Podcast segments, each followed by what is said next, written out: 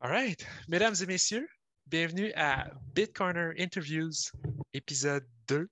Avec moi aujourd'hui, euh, j'ai David Saint-Onge, mais avant qu'on avant qu'on se lance dans l'introduction de David, je veux juste euh, rappeler le concept du show parce que euh, c'est un peu particulier et c'est nouveau. Le but, le but de l'émission, c'est vraiment de, de, ce podcast, c'est de d'interviewer mon, euh, mon intervenant, en l'occurrence David aujourd'hui, lui poser des questions, puis le laisser élaborer.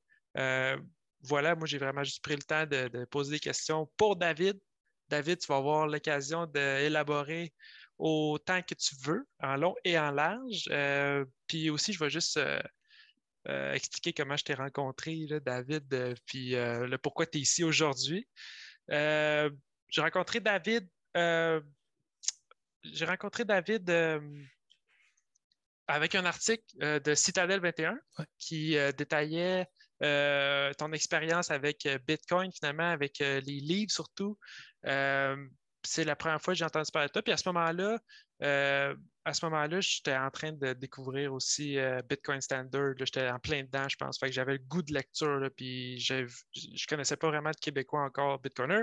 C'est là que j'ai rencontré David cascade d'événements, on, s'est parlé sur Twitter, puis j'ai fini par euh, te rencontrer au Bitcoin Meetup, mhm. organisé par les gars de Bull Bitcoin, Verify à Montréal. C'était vraiment cool. On a jasé à ce moment-là. Euh, je me suis procuré ton livre. L'importance des meetups, hein? C'est important pour faire du networking, tout à fait. Exactement. Fait que David est un auteur. David euh, est aussi un développeur de carrière, mhm. directeur technique. Euh, depuis longtemps? Ah oui, je suis développeur depuis que je suis sorti de, l'école en 2003, puis ça fait peut-être euh, cinq, ans que je suis directeur technique maintenant. Ouais. OK. voilà. Fait que David est euh, dans son élément aujourd'hui parce qu'on est dans on est dans Bitcoin. ça fait longtemps que tu fais plusieurs années que tu as commencé à à faire des recherches, mais approfondies là-dessus. Fait que ça, ça m'a impressionné aussi. Puis évidemment, j'ai suivi un peu ton parcours, tes interventions. Puis euh, c'est pour ça que tu es ici. Fait euh, merci beaucoup d'avoir accepté, David. Premièrement, OK, euh, David fait une coupe d'heures de route pour ça rentre chez nous. ben oui, on est, on est chez Kevin, toutes, les, toutes les deux. Fait que ça, c'est invaluable. Ça n'a pas de prix pour moi. C'est un plaisir. Fait que David, pourquoi tu ne commencerais pas par euh, nous parler un peu de ton, ton histoire, de comment que, finalement tu es arrivé dans Bitcoin, comment tu as rencontré Bitcoin, euh, si tu veux?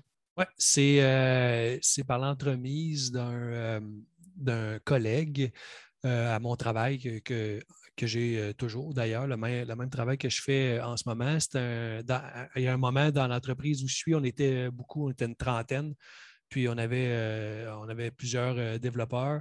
Puis euh, c'est un de mes collègues, Alex, qui c'est un jeune développeur, sortait de l'école de Shawinigan, du cégep de Shawinigan. Puis il, il, minait des, des, des altcoins avec de l'équipement informatique désuet. Il, il, achetait des, des anciens serveurs avec plein de cœurs sur, sur eBay, genre pour 60 pièces. Puis il minait du Monero euh, à côté avec ça. Parce que Monero, dans le fond, ce que tu as besoin pour miner ça, c'est 2 mégabits de mémoire sur un cœur. Fait que lui, il achetait, mettons, euh, un ordinateur qui avait 16 cœurs, un vieux, un vieux, euh, vieux serveur qui avait 16, 16 CPU. Puis chaque, chaque, CPU avait 2 mégabits de, cache. Puis là, ben, il minait avec ça. Puis écoute, à ce moment-là, genre Monero valait 400 pièces.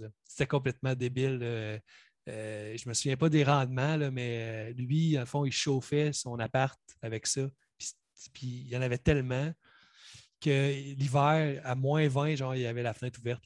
Aïe, aïe, OK. Oui, oui, parce que ça chauffait. moins 20, là. Il remplissait, dans le fond, quasiment son, euh, la capacité de son, de son électricité, de, son panneau électrique. J'exagère peut-être un peu, mais il, il, y avait beaucoup, beaucoup de mineurs dans sa chambre, puis il, était obligé d'ouvrir la, la, fenêtre.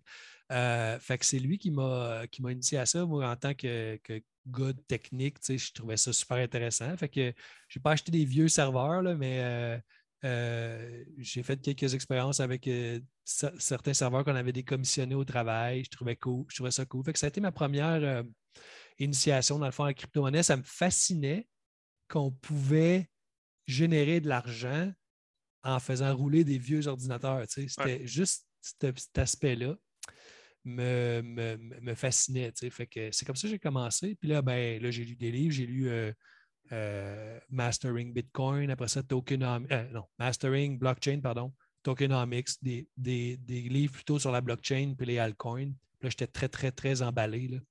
j'étais mm-hmm. certain qu'on allait tout tokeneriser, la tokenerization, qu'on allait tout avoir des tokens pour tout dans la vie. J'étais convaincu de ça. Je me souviens même d'une discussion que j'ai eue avec euh, un de mes amis développeurs. J'étais comme Ah ouais, l'avenir, c'est ça, tout va être une blockchain, les bases de données, c'est fini. Aujourd'hui, je repasse à ça, puis je, rigole un peu. Je me souviens de la face de mon ami qui, m'écoutait, et était comme Ah ouais, ok, ouais. Ah ouais, ah, ah oui, il n'avait pas l'air. Tu n'étais pas convaincu? Non, il avait raison.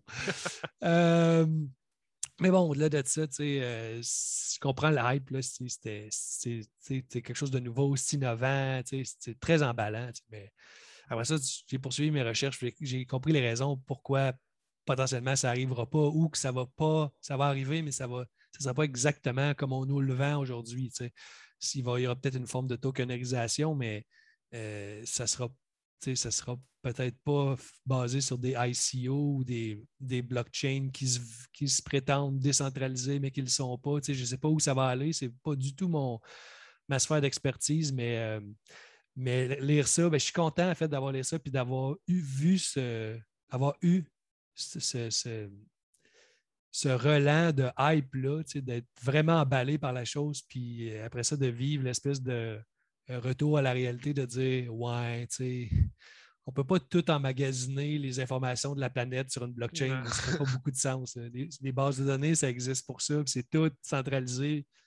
Puis il y a une bonne raison pour ça, c'est bon. Puis c'est fou parce que j'ai les connaissances pour faire l'analyse critique de ça. Même, je, les ai là, puis je les avais à l'époque, mais je ne la faisais pas. J'étais. Emballé. Emballé, c'est le mot. J'étais vraiment comme Wow, tu sais.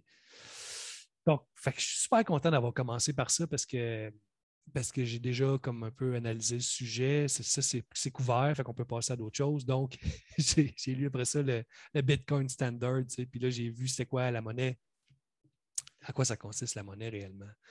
Puis, euh, qu'est-ce, que, quelle est l'utilité première de la blockchain? C'est de faire, de faire, de créer la rareté absolu, digital absolu. C'est ça la raison que la blockchain existe, pas pour tokenariser la planète.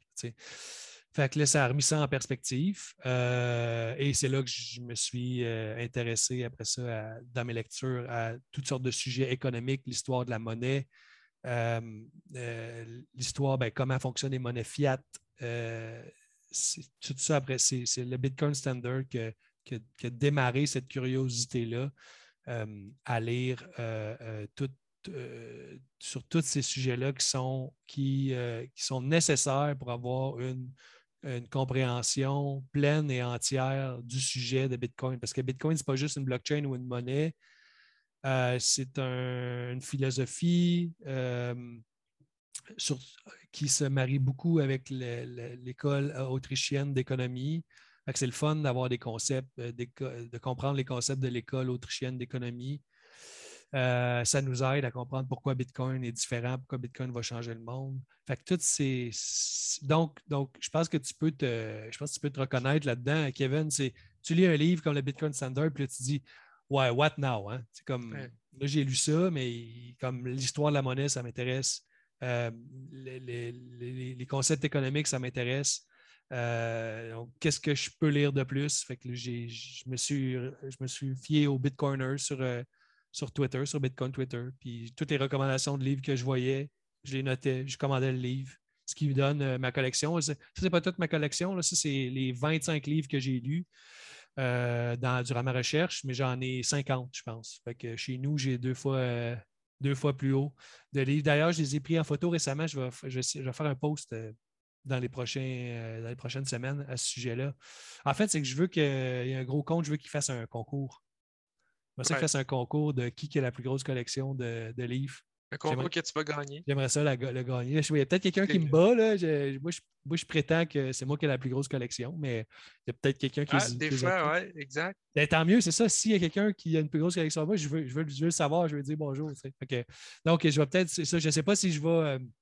Euh, je vais le sortir avant ou après si le, concours euh, existe. Peut-être qu'il existera avant la publication du, euh, du, podcast. Mais bon, fait que je vais être un fier participant, c'est sûr. De... Puis en passant, c'est pas non plus juste un concours pour ceux qui ont, ont euh, plus que 20 livres sur Bitcoin. Là, euh, si quelqu'un en a 10 euh, et est content de le montrer, ce qui serait le fun, ce serait qu'il y ait une, une, myriade de, photos de collections de livres Bitcoin qui soient lancées sur. je, trouve, que ça ferait un bon thread ou ça ferait un bon. ça ferait une belle journée positive au, sujet de Bitcoin sur Bitcoin Twitter, de voir les collections de livres de tout le monde. Ça, ça, ça être genre juste un post your collection.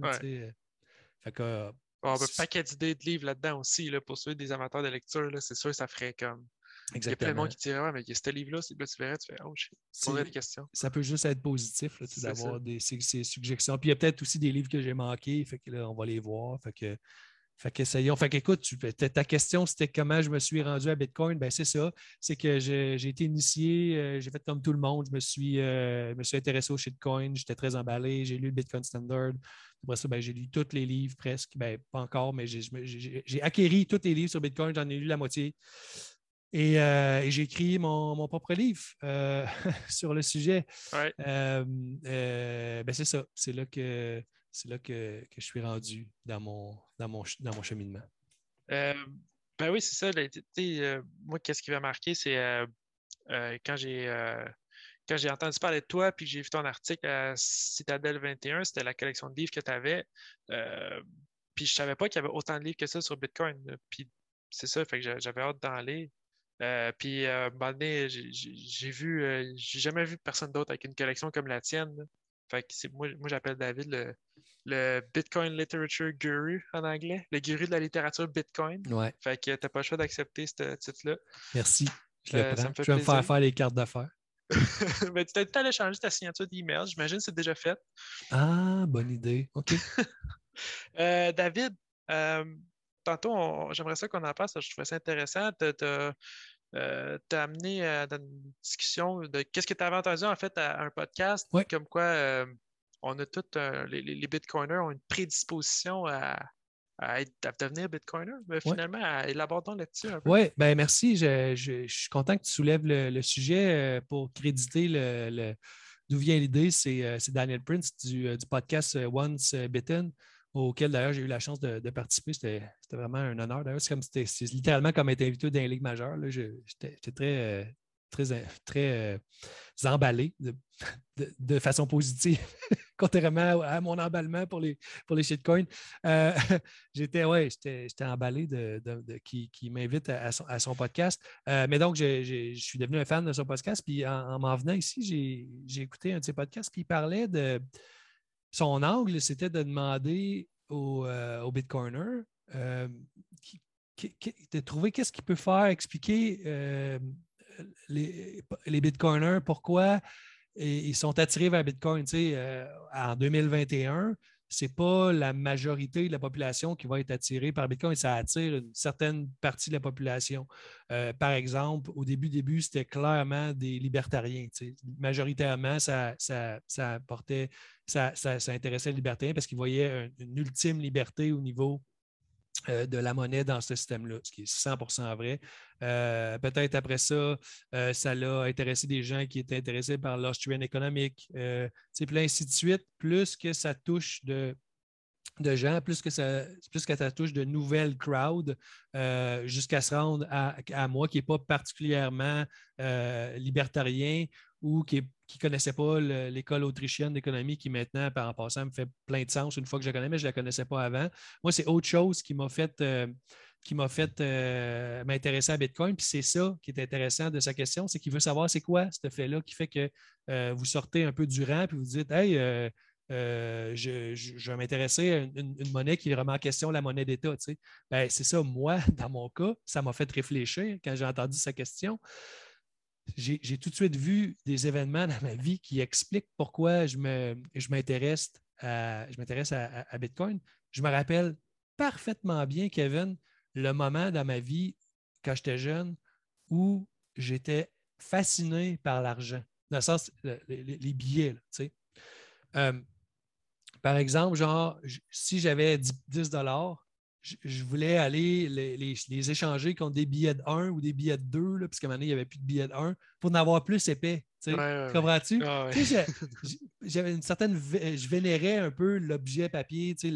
C'était comme. Puis ben, je pense que c'est un, un, peu normal. L'argent, ça peut te procurer des. Euh, mais j'avais vraiment une fascination pour l'objet en tant que tel, l'argent. J'aimais ça, avoir des billets, j'aimais ça. Euh, il y avait ça quand j'étais jeune, genre avant que j'aille au secondaire, genre à 9 ans. je me souviens très, très clairement de ça. Puis je me souviens aussi de l'effet, Kevin, que ça me faisait en dedans de moi d'avoir de l'argent. Il y avait comme un empowerment où j'étais comme, wow, de l'argent. 10$ pour moi, c'était une une fortune, puis j'étais extrêmement heureux. Puis je préférais avoir 10 billets de 1 qu'un billet de, 10. Donc, il y, a ça que je me souviens parfaitement. Puis il y a aussi le moment où j'ai demandé à mon père, qui est un, qui un homme super intelligent, et, j'ai posé un million de questions dans ma vie sur tous les sujets, puis il y avait presque toujours une réponse. Euh, mon père est, comptable, il, a il, a, étudié en, administration par management à l'université. Il est allé tard à l'université dans sa vie, il est allé dans la trentaine. J'admire ça euh, de lui. Fait il, y avait, des réponses à mes questions sur, presque tous les sujets. Puis à un moment donné, j'ai demandé d'où ça, d'où ça vient, l'argent. Qui qui, qui, qui, qui, l'a fait, comment ça marche? il m'a expliqué exactement la bonne affaire. Euh, que c'était les gouvernements qui, les, qui imprimaient l'argent. Puis là, je me souviens de d'avoir eu l'idée que ça faisait aucun sens. Tu sais que, OK, mais ils l'impriment dans une imprimante. Ouais, Ils peuvent l'imprimer autant qu'ils veulent. Là, là c'était plus nuancé. Ça, ben, ça dépend d'un ratio. De, il m'avait expliqué vraiment la vraie affaire. Puis je me souviens dans la tête de jeune d'avoir fait comme, ben voyons, c'est comme, c'est donc bien étrange. Puis je comprenais vraiment pas comment ça se pouvait, puis comment c'était géré. Puis avait aucune façon de le comprendre dans ma tête euh, euh, de, de, pré-ado, mettons. Fait que je me souviens ça vraiment clairement que ça m'avait frappé, cette, réalité-là.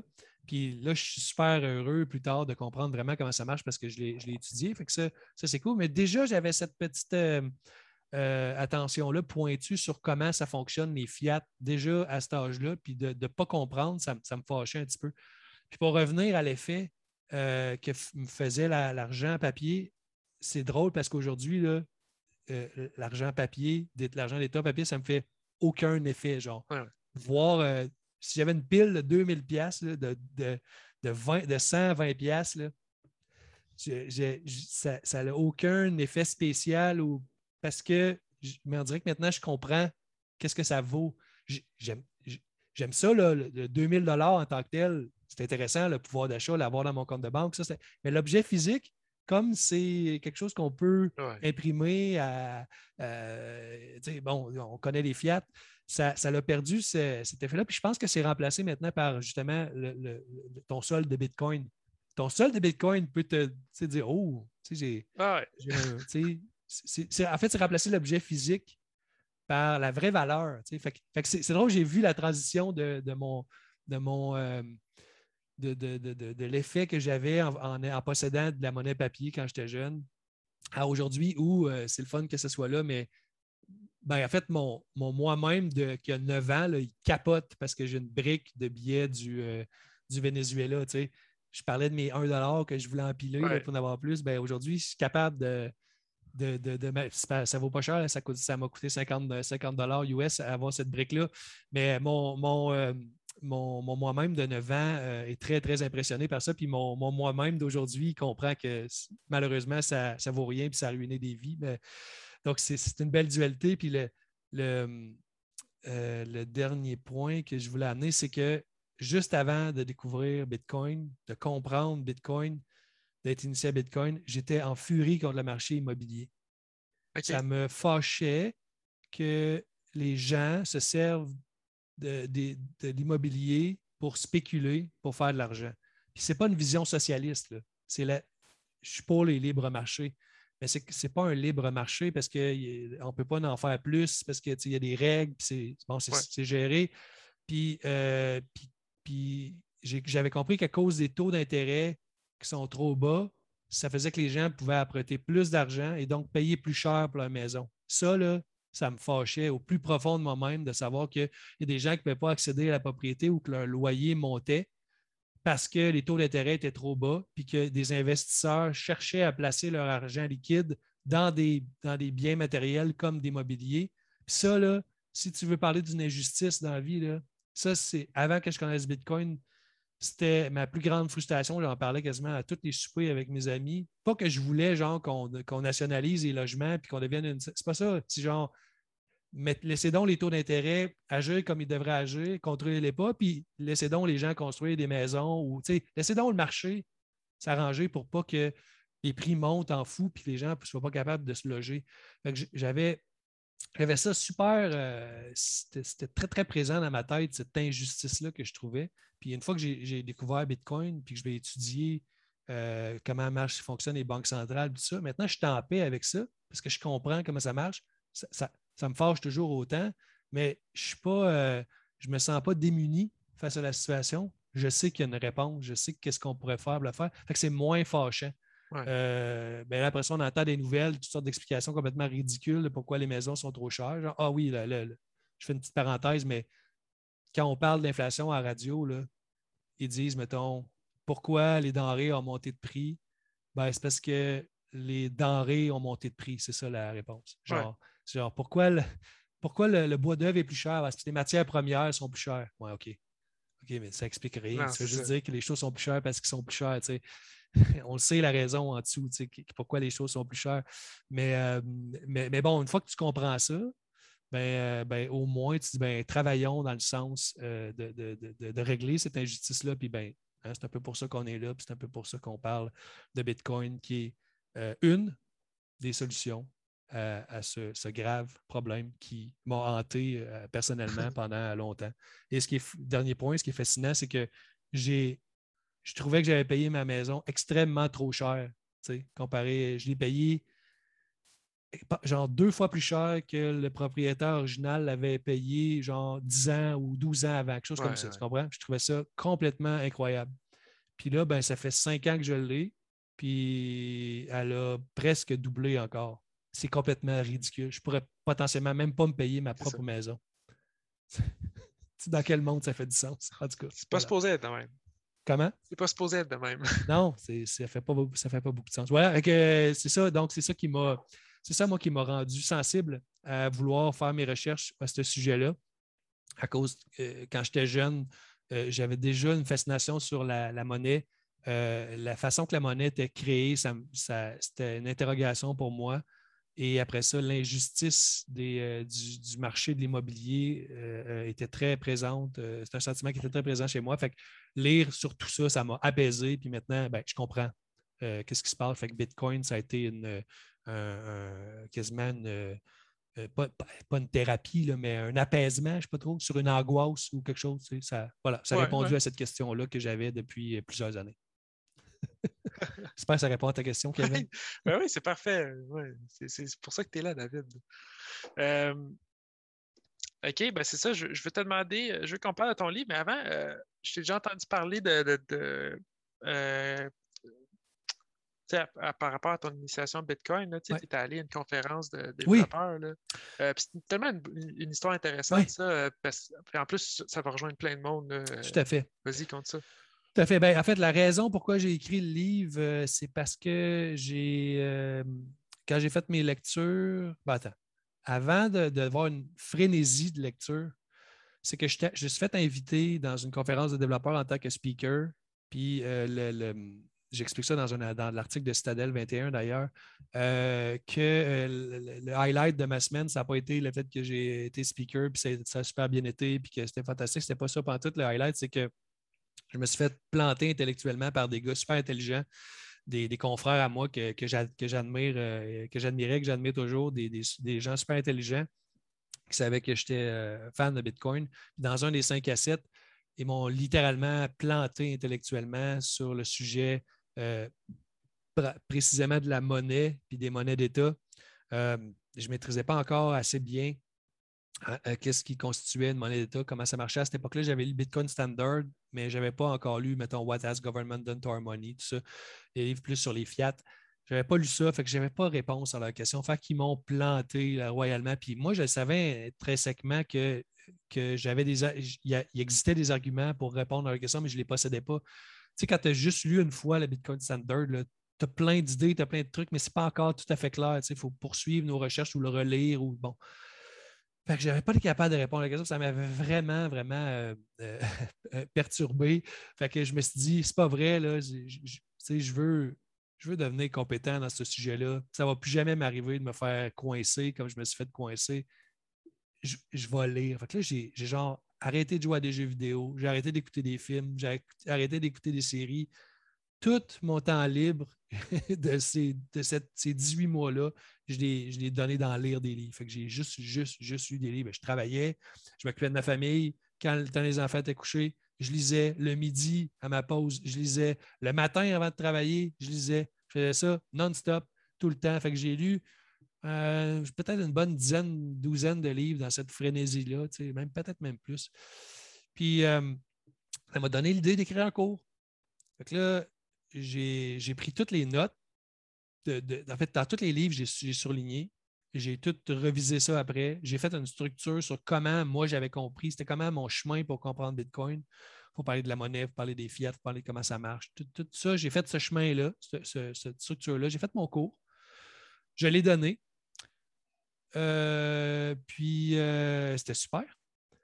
Puis j'avais préparé 100 pages de notes, puis je l'avais montré à une de mes amies, puis elle m'a dit hey, Chris, pourquoi tu n'écris pas, un livre donc là, euh, je dis, ben, n'écris pas un livre parce que j'ai rien à dire. Ce n'est pas, pas, mes mots qu'il y a dans les 100, pages de notes, c'est les mots des auteurs, qu'eux autres ont quelque chose à dire. à force de donner le cours, je me suis rendu compte que j'ai des questions et des réponses qui n'étaient pas dans mes notes, que c'est moi qui avais euh, pas inventé, mais euh, structuré pour répondre. je me suis rendu compte que j'avais quelque chose à dire carrément.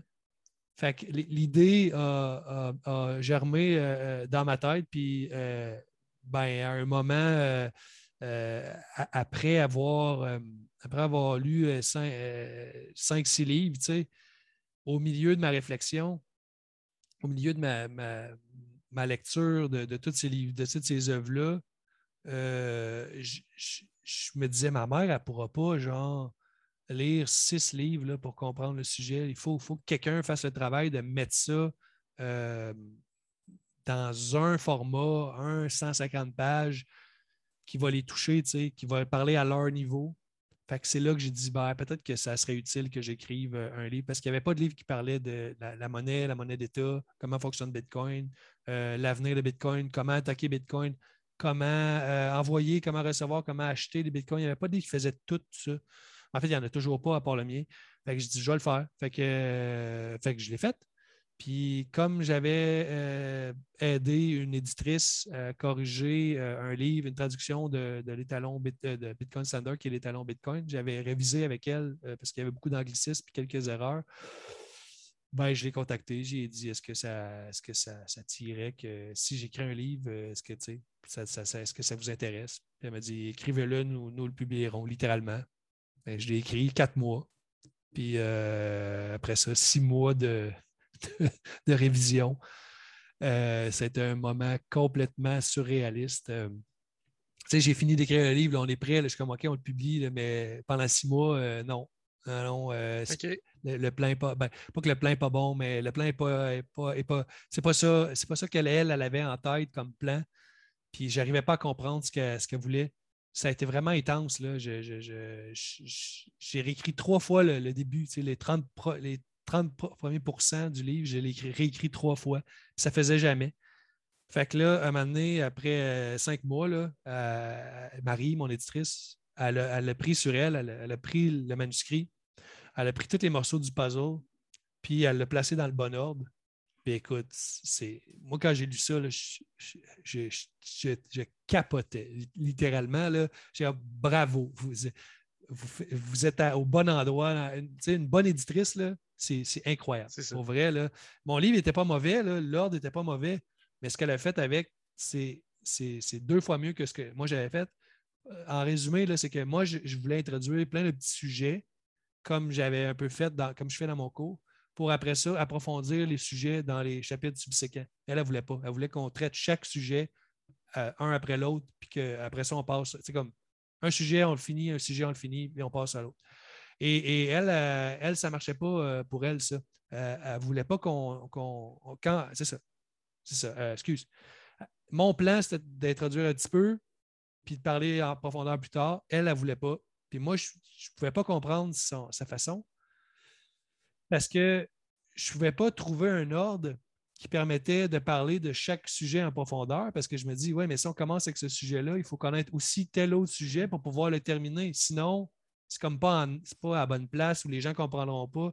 Mais je ne sais pas comment elle a fait, Kevin, mais elle a trouvé un ordre où on introduit chacun des sujets, qu'on peut aller jusqu'au bout, puis passer au prochain sujet, puis tout est dans le bon ordre. Ça, c'est de la magie, littéralement. Fait que, ce n'est pas un livre qui a été écrit sur le coin d'une table par un pseudo-auteur, puis euh, j'étais un pseudo-auteur qui était pas pire en, rédaction, qui avait un pas pire plan, mais il y a une professionnelle de l'édition qui, a vu le potentiel du manuscrit. Les phrases qui sont écrites dans le livre, c'est les miennes, mais l'ordre puis la, structure vient d'une professionnelle qui s'appelle Marie, qui a fait un travail euh, incroyable d'édition qui rend le livre beaucoup plus clair, beaucoup plus court. Hein. Elle a coupé, euh, parce qu'elle a coupé 12 000 mots. Ah, quand même. Euh, le livre, a, je pense, mettons, 35 000 mots, comme ça, puis je pense que j'en avais écrit presque 50. En la même. je recheck les stats. Là. Mais il y a un gros, gros pan, des, pans complets du livre qui sont disparus.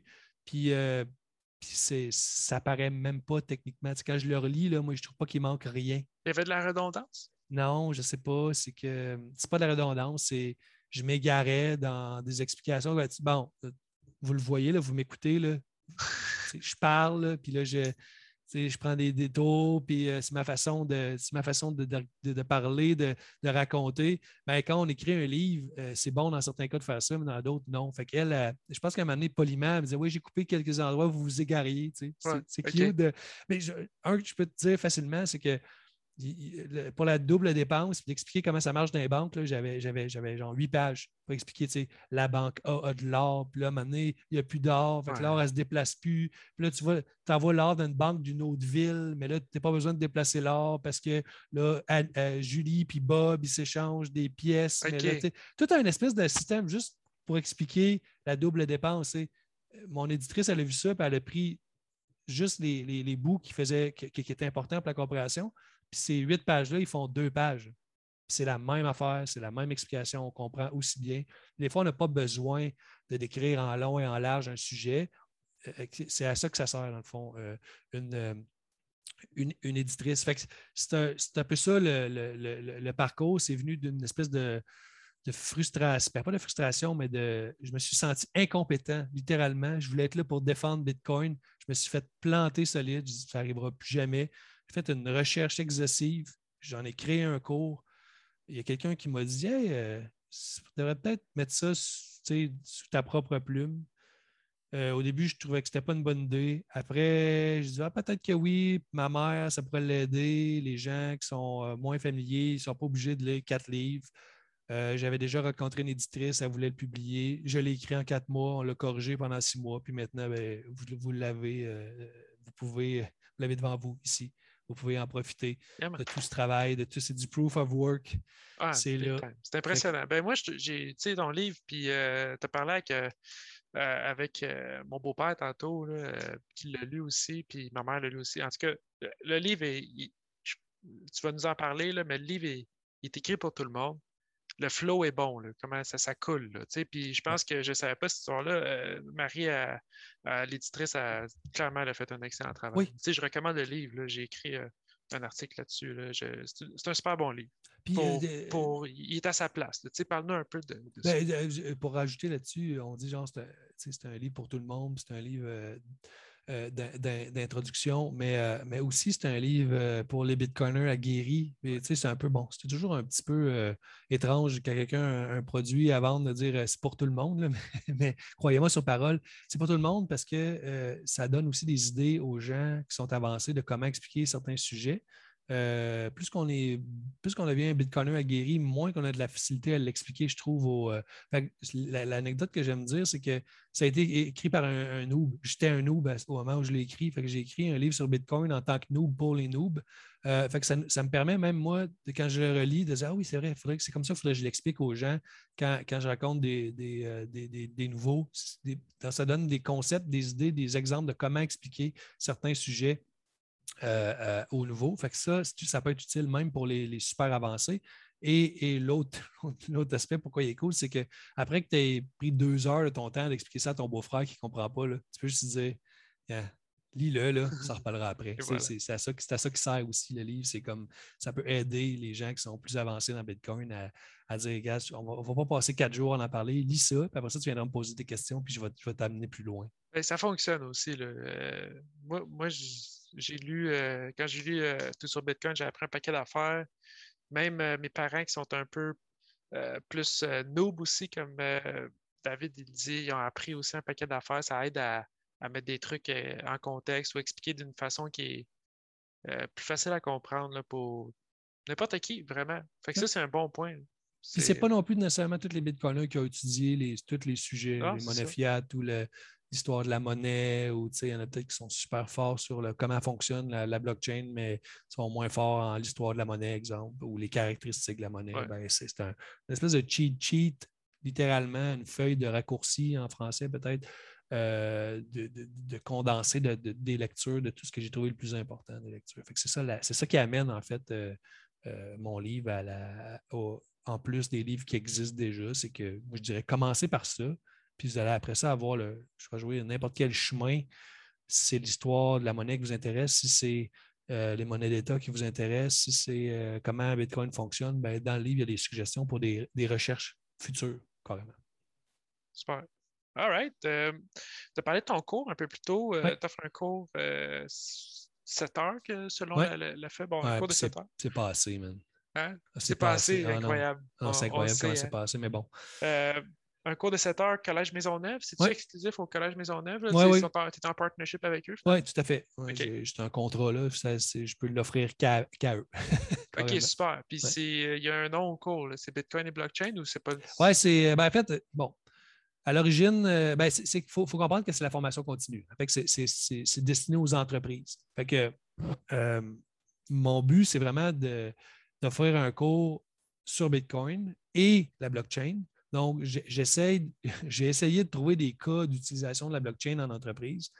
Euh, dans la dernière version du cours, il n'y en, avait presque pas. Dans, la première, dans les deux premières versions, j'en donnais un petit peu, mais finalement, ça n'a pas marché, ces cas-là. Fait que là, tu sais, euh, ah. maintenant que tu sais, euh, tu peux pas, je ne peux pas le refaire. la dernière fois, j'ai juste dit, écoute, il n'y en a pas vraiment de cas. C'est rare, les, des, des cas d'entreprise où tu as besoin d'une blockchain. Euh, mais là, heureusement, euh, il y a quelqu'un qui a sorti un livre qui s'appelle La blockchain utile. Je suis en train de le lire en ce moment. J'ai déjà trois, quatre euh, idées. Il y a trois, quatre choses, ben, exemples d'utilisation de, la blockchain en entreprise qui sont dans, le livre. ça, ça, m'aide tellement. je ne vais pas rajouter ce contenu-là. Parce que le titre, c'est ça, le titre du, du cours, c'est Bitcoin et, blockchain, une révolution euh, technologique, euh, économique et euh, institutionnel, quelque chose comme ça. Dans, ça, dans le sens que ça, ça pourrait révolutionner plein d'aspects de, de notre vie. Moi, ce que j'ai vu comme qui fonctionne à maintenant, c'est juste au niveau économique. Parce que la, la, meilleure utilisation de la blockchain, à mon avis, en ce moment, avec mes recherches, ce que j'ai, pu lire, c'est euh, la monnaie et c'est la rareté absolue, la rareté digitale absolue. C'est ça l'utilisation première de la blockchain, donc pour ça que Bitcoin existe.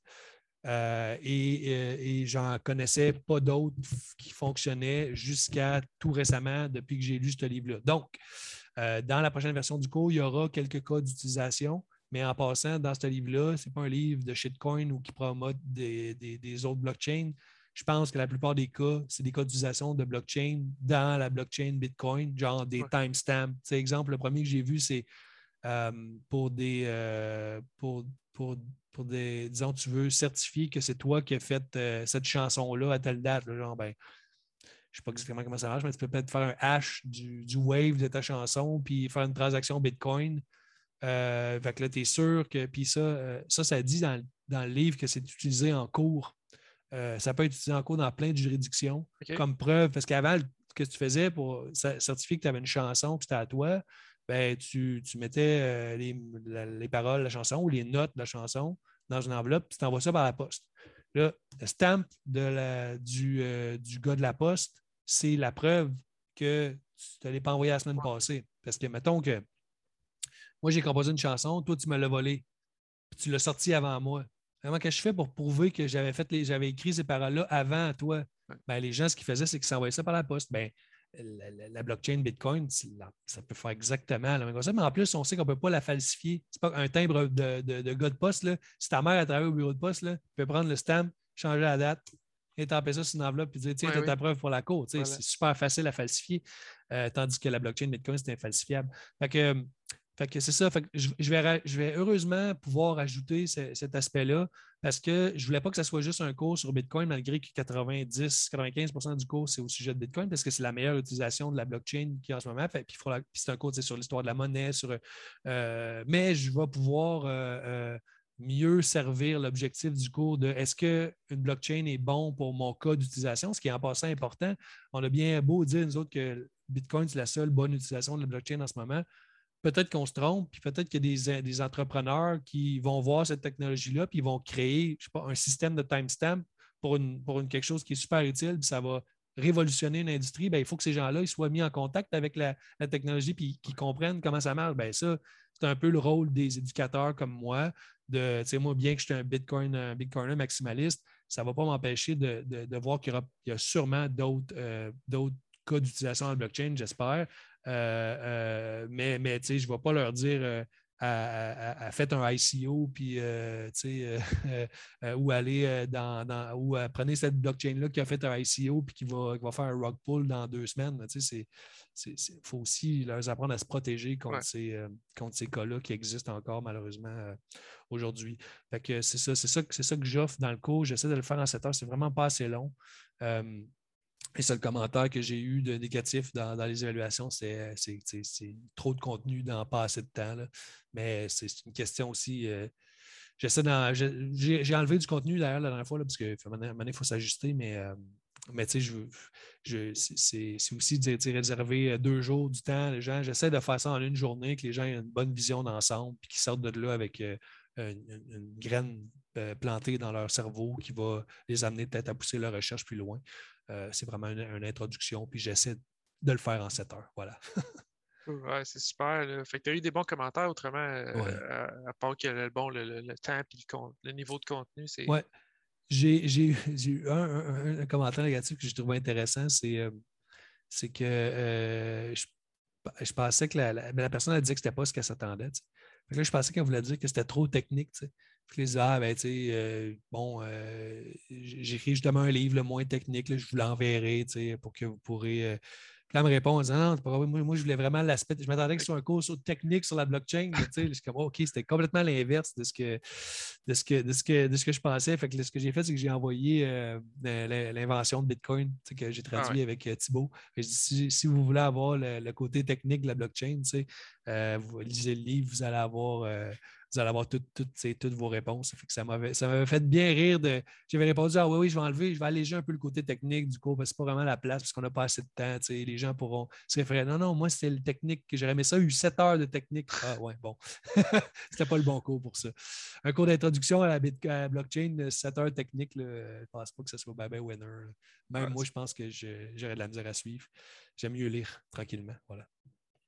All right. Euh, Moving on. OK, euh, David, euh, je vais te lire ma question ici. Depuis la sortie de ton livre, tu es paru à plusieurs podcasts de la communauté Bitcoin. Euh, Once Bitten, récemment avec Daniel Prince, Bitcoin Takeover aussi, Vlad Costea. la sauce Bitcoin, super bon aussi en, français. avec québécois. Parlons Bitcoin hier, c'est pas encore. Scoop. Scoop, spoiler alert. J'imagine que. Avec Emmanuel. OK, spoiler alert. tu es ici aujourd'hui. Fait que, ouais, écoute, même avant la sortie de Tout sur Bitcoin, tu as fait plusieurs interventions à des radios locales, euh, CKVM FM euh, à Ville-Marie, ta, ville natale, Mm-hmm. euh, puis Région 08. bon, c'est plus des, ça, c'est en des interventions. Radio-Canada. Ouais. Excuse-moi? C'est en Radio-Canada en, en, Abitibi. Ça, ouais, ok, c'est ça. Ouais, Région 08 de Radio-Canada, j'aurais dû le mentionner, effectivement. Puis, bon, ça, ces interventions-là, c'est plus adressé à des auditoires plus larges, à, en en juger par le contenu de ces interventions-là. Mais bon, tout ça, c'est super bon. Puis c'est aussi beaucoup de contenu. Euh, Peux-tu euh, décrire la différence d'expérience euh, pour toi en tant qu'intervenant entre un autre et son auditoire qui est Bitcoin friendly, si on veut, versus, disons, des, des no-coiners, comme le terme qu'on emploie souvent ici, puis, et ou un auditoire carrément réticent là, ouais. envers Bitcoin? Oui, ouais, c'est une bonne question parce que c'est vraiment, vraiment pas la même chose. Et euh, ben, l'aspect le plus important, je pense, dans, dans, dans cette question-là, dans la réponse à cette question-là, c'est le, lingo. Le lingo, ça a l'air étrange comme mot, mais c'est un vrai mot du français. Le lingo, ça se définit par le, un langage d'une industrie ou d'un. d'un euh, excusez, je n'ai pas le mot, là, mais tu sais, un, un lexique, un, lexique qu'on utilise dans, dans, dans, un groupe ou dans une communauté euh, ça, s'appelle un lingo. Euh, donc, quand on fait un podcast ensemble puis que c'est des bitcoiners euh, qui écoutent, on a un paquet de mots que les, les no-corners ne vont pas comprendre. D'ailleurs, les no-corners ne comprennent pas le mot no-corner, c'est sûr. Ils ne savent pas que c'est des no-corners. Ils ne savent pas eux-mêmes qu'ils sont des no-corners. Donc, la, première, la première réponse à ta question, c'est le lingo qui est complètement différent. On ne peut pas utiliser de lingo Bitcoin. Euh, et si on le fait, il faut, faut l'expliquer. Et la, façon la plus simple de, de régler, ben pas de régler, ce n'est pas un problème, mais la façon la plus simple d'appréhender ça, c'est tout simplement d'y aller par sujet, par, par, euh, par concept. Il faut expliquer un concept à la fois, euh, partir du début, puis décrire le concept au complet, finir. Euh, il faut absolument faire ça. Sinon, si on explique, que, ben, si on fait comme je fais depuis le début qu'on parle, partir sur plein de paraboles, puis de parenthèses, pardon, puis de parler de plein de concepts différents, les gens, ils vont juste rien comprendre. Donc, quand on, parle, donc facilement, quand on parle euh, à la radio, on parle, ben, David, peux-tu me décrire c'est quoi Bitcoin ou à quoi ça sert Bitcoin? Ben, j'ai une réponse déjà faite dans ma tête qui est simplement à dire aux gens, ben, Bitcoin, c'est simple, c'est un système d'échange de valeurs numériques qui n'a pas besoin de passer par un intermédiaire. Bon, là, OK, les gens, d'un, les gens n'ont pas compris ce que je viens de dire. il faut renchérir en disant, tu sais, quand tu vas à la banque, là, ton argent est numérisé dans une base de données. Tu comprends? les billets ne sont pas, sont pas dans le coffre, ils sont, dans ton compte, dans un ordinateur, dans une base de données. Si tu veux partir chez vous euh, avec tes billets numériques, ta valeur numérique, sur une clé USB, tu ne peux pas faire ça. Tu peux juste l'envoyer à quelqu'un d'autre qui va être dans une banque aussi. Donc, il y a un intermédiaire. Si tu veux transiger de la monnaie numérique, il faut que tu passes par un intermédiaire qui est une banque. Tu n'as pas le choix. Tu ne peux pas l'avoir sur une clé USB et le donner à ton chum.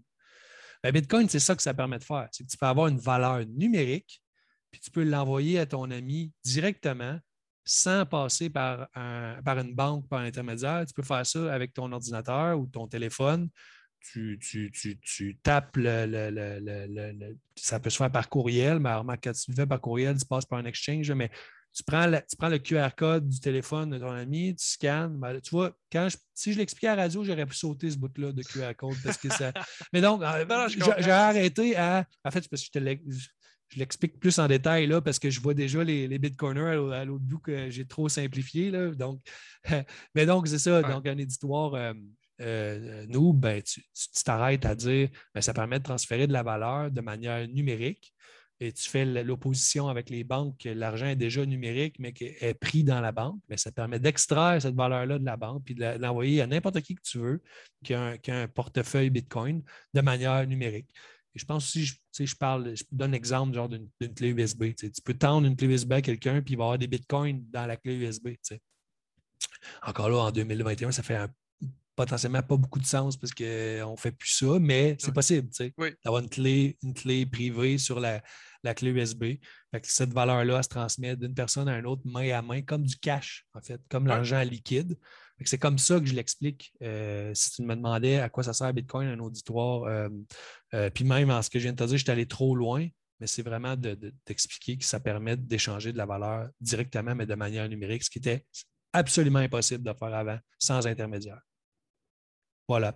C'est ça la, plus grosse euh, nuance. Après ça, ben, euh, disons, des, gens. Euh, oui, la deuxième partie de ta question est encore plus intéressante. Je trouve les gens qui sont réticents. Hein. Bon, les gens qui sont réticents, il faut trouver un angle qu'ils connaissent. Si c'est quelqu'un en finance, ben, tu, peux, tu pourrais dire lis, tu pourrais dire lis Layered Money.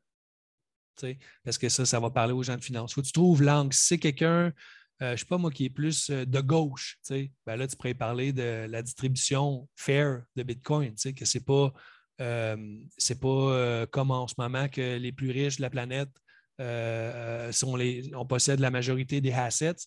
Puis plus que tu as d'assets, plus que tu peux emprunter, plus que tu peux acquérir d'assets. C'est ça qui crée le, gap entre les. Tu peux prendre l'angle de ces, le système actuel crée le gap entre les super riches et les super pauvres. C'est le système actuel qui cause ça. Euh, Bitcoin, ça corrige ça. Euh, évidemment, si on tombe dans un, Bitcoin standard demain matin, il y a plein de Bitcoiners que ça va être eux les super riches, mais pour acquérir des Bitcoins, il va falloir qu'ils fassent le même effort que le gars en bas de la chaîne. C'est le même effort parce que Bitcoin, euh, il ne favorisera pas celui qui a qui a plus de Bitcoin. Mais il va avoir bon. On n'enlève pas le fait que quelqu'un a beaucoup d'argent puis que ça lui donne plus de possibilités. Ça, ça ne changera pas. C'est la vie. C'est intéressant. Le problème en ce moment, c'est que quand tu as beaucoup d'argent, en plus d'avoir les avantages de faire beaucoup d'argent, ton argent que tu reçois vaut plus cher que l'argent que la personne reçoit en bas. Ça, ça s'appelle l'inflation puis l'effet cantillon. C'est peut-être un petit peu trop poussé, je ne sais pas. Euh, Ce n'est pas, pas, tout le monde qui va évidemment comprendre ça euh, en, écoutant le podcast. Vous pourrez euh, faire des recherches là-dessus, mais c'est ça qu'on explique en fait. C'est que Évidemment, plus que tu es riche, plus que tu as des chances, plus que tu peux euh, encore emmagasiner de richesse, ça c'est normal. Mais ce qui n'est pas normal, c'est que dans, nos sociétés, les riches ont euh, accès à beaucoup de crédits, puis ils peuvent accaparer les, euh, tous les biens et services avant les autres à cause de cet accès au crédit. Tu sais que les milliardaires, ils ne vivent, ils vivent pas sur leur salaire, puis ils vivent sur l'emprunt parce qu'ils ne sont pas taxés. Ça, c'est vraiment fou quand tu comprends ça. C'est que au lieu de se verser un salaire et d'être imposé sur leur salaire, tu vas à la banque, puis tu empruntes 5 euh, millions de dollars pour ton année, puis euh, tu reçois ça, tu dépenses 5 millions de dollars, puis après ça, tu prends l'argent, ton capital, puis tu payes genre la, dette, puis tu n'as pas été imposé sur l'argent que tu as utilisé pour vivre dans, ben l'année. C'est comme c'est comme. C'est un peu simpliste, comme je l'ai expliqué. Ceux qui connaissent vraiment ça, ils vont peut-être dire qu'il manque une étape, mais c'est ça qu'ils font au final, ces, super riches-là, parce qu'ils empruntent à 0% d'intérêt ou à 1% d'intérêt ou à 0.1% d'intérêt. Fait, que ça débalance tout le, système. Des, euh, euh, dans le fond, l'argent, c'est comme des, des, coupons d'accès à des ressources. S'il y a des gens qui ont, qui ont un accès plus facile à, l'argent, pas l'argent qu'ils ont déjà, de la nouvelle argent qu'on crée, ben, ils vont s'accaparer les, ressources, ça va faire moins de ressources pour les autres. L'argent, ça sert à ça, c'est supposé de dire quand tu fais un effort, tu es récompensé avec de l'argent, ben ça, tu as accès à des ressources. Mais ce n'est pas ça qui se passe en ce moment. Si on avait un, système euh, plus, euh, plus fair, basé sur Bitcoin, ben, c'est ceux qui ont travaillé qui auraient accès aux ressources, pas ceux qui ont déjà, sont, mettons, amis avec les banques et qui ont accès à l'argent plus, euh, euh, donc, c'est ça. Donc, pour revenir à la question, tu je t'ai dit que je faisais des, parenthèses. Hein? C'est ça le but du show, là. Oui, exactement. exactement. Euh, donc, l'idée, c'était que euh, ça, c'était la personne de gauche. La personne de gauche, tu vas lui dire ça. Là, ça ah ouais, tu sais. c'est trouver un angle. Moi, je trouve que dans chaque type de personnalité, il y a quelque chose qui va te qui va, qui va t'intéresser par rapport à Bitcoin. Euh, et euh, mettons, les gens qui sont en finance, ben, euh, par leur pas de déflation, ils vont pogner en feu. Tu es, mieux de prendre un, autre angle. ceux qui sont de gauche, ben, tu peux leur parler de la redistribution qui est plus fair. ceux qui sont de droite, ben, parler de l'économie autrichienne, de droite économique, pas, de, de droite nécessairement sociale, parler de l'économie autrichienne. tout ça, ça va leur parler. Et, donc, il faut s'ajuster euh, au public euh, auquel on parle, simplement. Ben, ça, c'est une, notion de base, de, j'imagine, de marketing ou de communication. Mais c'est très vrai en Bitcoin parce que. et ah oui, le, dernier point. je ne sais pas si c'est une question subséquente ou. mais j'ai un, ami qui, qui voit Bitcoin super noir, super pas bon parce que il, est à la merci des, crypto lockers. Fait pour lui, Bitcoin, c'est le diable parce qu'il est toujours à risque de se faire euh, crypto locker ses systèmes, puis il pense que c'est de la faute de Bitcoin. Mais en fait, c'est de la faute de Microsoft, puis des vulnérabilités, puis des. Je veux dire, euh, il y a plein de monde qui se font hacker avec des virements Interact. Euh, ça ne veut pas dire que les virements Interact, c'est le diable. Il faut juste améliorer les. le dernier que j'ai vu pour les virements Interact, c'est que je ne sais pas si c'est vrai, hein, mais il y a quelqu'un qui m'a un screenshot de genre, tu peux faire une demande d'argent en virement Interact. C'est-à-dire? Ben, demande d'argent? Je sais pas si sais pas si c'était juste un. on vérifiera puis tu le couperas au montage. Désolé, mais il y a quelqu'un qui m'a un screenshot de dire genre demande de 400 Ça ressemble, tu sais, c'est l'écran de virement Interact. Fait que là, toi, tu penses que tu reçois 400 pièces, tu sais. Ah, là, tu fais ça. Là, tu y envoies 400 pièces. Mais je ne sais pas si c'est vrai. Ça, ça fait quasiment pas de sens. De... en tout cas, si c'est vrai, moi, je me ferais peut-être même avoir. C'est sûr que, ça existe, ça. Tu vois le 400 pièces, ben, il veut m'envoyer 400 pièces. Et puis là, je ne parle pas de quelqu'un de nowhere, c'est genre quelqu'un qui vend son char. Puis là, il dit, je vais te faire un dépôt de 400 pièces, réserve-moi-les. Mais il ne te fait pas un dépôt de 400 pièces, il te fait une demande de 400 pièces. Je dis, OK, tu rentres des informations, tu envoies 400 pièces à la personne. Mettons, mettons que c'est vrai, là. Ben, tu sais, faut-tu jeter le système Interact à la poubelle, tu sais, ou améliorer le c'est toujours langue. Il y a des gens qui ne vont jamais vouloir comprendre pour plein de raisons, mais il y a toujours une façon, en général, la plupart des gens, d'aborder euh, le sujet. Puis l'avantage, quand on a vu beaucoup de, sujets de Bitcoin, quand on, a, lu beaucoup de choses, quand on a eu beaucoup d'expérience avec ça, ben, on est souvent capable d'aller chercher. On a des outils à donner à chaque type de personne pour qu'ils comprennent euh, euh, Bitcoin. Leur ramener une logique qui, qui comprennent finalement, qui, parallèle à leur valeur. Exactement, tout à fait. Parce que Bitcoin, ça marche autant pour les, gens de gauche que les gens de droite. C'est un système neutre. Tout à fait. Littéralement. Ah, c'est parce que c'est trop, trop lié. Gustavo, là, dans, le podcast La source Bitcoin, il a dit quelque chose de super intéressant, que l'impression monétaire, là, ben, la droite, là, elle, elle, la donne aux entreprises. OK? Puis la gauche a dit ah, Vous voyez l'impression monétaire, c'est la gauche, la droite, là, ils donnent tout ça aux entreprises, ils sont riches, machin. Puis la gauche, quand elle prend le contrôle, elle fait l'impression monétaire, puis elle le donne au peuple. Fait il n'y en a aucun des deux qui est correct. Là, dans un, tu distorsionnes le marché, puis dans l'autre, je veux dire, comme OK, donc l'argent, ça pousse dans les arbres, puis ça ne peut pas fonctionner. Là, je veux dire, quand tu donnes l'argent aux entreprises, au moins, je veux dire, pas, ça donne des jobs et une économie qui se fait, mais si tu donnes l'argent direct au monde, euh, après ça, c'est comme comment ça marche l'économie, comment ça marche les stands, c'est comme je, ne sais pas, là, je sais pas, euh, mais, mais ça, en tout cas, si on regarde le Venezuela, ça, ça a pas l'air de tellement fonctionner. Hein. Ça, ça, crée des billets avec beaucoup, beaucoup, beaucoup de zéros dessus. Euh, ouais, des stacks qui valent Un stack qui en est la preuve là. Mais c'est intéressant de voir Gustavo de dire que euh, la gauche a raison de, dire Hey, calmez-vous avec la planche à billets à donner aux entreprises l'effet quotidiennaire, les proches du. Mais c'est parce que quand ils prennent le pouvoir, ils prennent la même motadite machine à imprimer puis ils font juste envoyer l'argent ailleurs. Le problème, c'est pas où tu envoies l'argent, le problème, c'est l'imprimante à, billets. C'est ça le problème. les deux bords ont tort. bon, c'est pour ça, du gauche ou droite, ça, que, peu importe l'angle que tu prends pour, l'attaquer, ben, bah, Bitcoin, ça ne s'attaque pas à la gauche ou à la ça s'attaque à l'imprimante. Ben, c'est ça. Je pense que les Bitcoiners ont identifié ce problème-là qui est plus grand qu'un label politique. Exactement. C'est une planche à billets, ça n'a pas d'affaire. Voilà, simplement. All Même euh, à 9 ans, euh, je me posais la question, mais what the fuck l'imprimante à billets? C'est ça. Moi, j'ai jamais. C'était pas ça, moi, mais c'est vraiment bon. Moi, j'ai juste pris ça pour acquis. Chapeau à mon père qui m'a répondu la bonne affaire en plus. Shout au père à David. euh, euh, ah, on va en parler. Euh, ouais, OK, on va, on va, y aller avec cette question-là. Ton passage à Once Bitten, euh, ça m'avait marqué, j'avais bien aimé ça, euh, ce sujet. Tu as discuté avec Daniel Prince, l'autre du show. Tellement sympathique. Ah, il a de la nice. Ah J'ai rencontré en vrai à Surfing Bitcoin. Là hyper sympathique, vraiment. Euh, euh, ouais, vous avez parlé, vous avez discuté de ta vision, euh, de ce qui a été appelé en anglais les, building blocks de Bitcoin. Puis j'aimerais ça que tu élabores ce ah concept-là, c'est tellement intéressant. Oui, ah, écoute, ça m'a. Tu viens dans l'audio, ben, dans, le podcast, que j'ai vraiment pris une pause. J'ai dit Hey Daniel, tu viens de me, tu viens de me, tu viens de m'allumer quelque chose. c'est les building blocks de, l'éducation Bitcoin, c'est que à, chaque, à chaque éducateur ou à chaque pédagogue Bitcoin amène des nouvelles connaissances ou une nouvelle façon d'expliquer Bitcoin, parle à un nouveau public. Donc, au départ, il y avait Bitcoin Talk avec Satoshi Nakamoto direct, puis les Alphine, puis les, tous les, les, OG, les vrais, vrais OG de Bitcoin. Il y avait tous eux autres qui étaient sur Bitcoin Talk. Après ça, ben, euh, il y a Bitcoin Magazine qui est arrivé. Euh, donc, eux autres, encore là, ben, c'était un nouveau public, une nouvelle façon d'expliquer.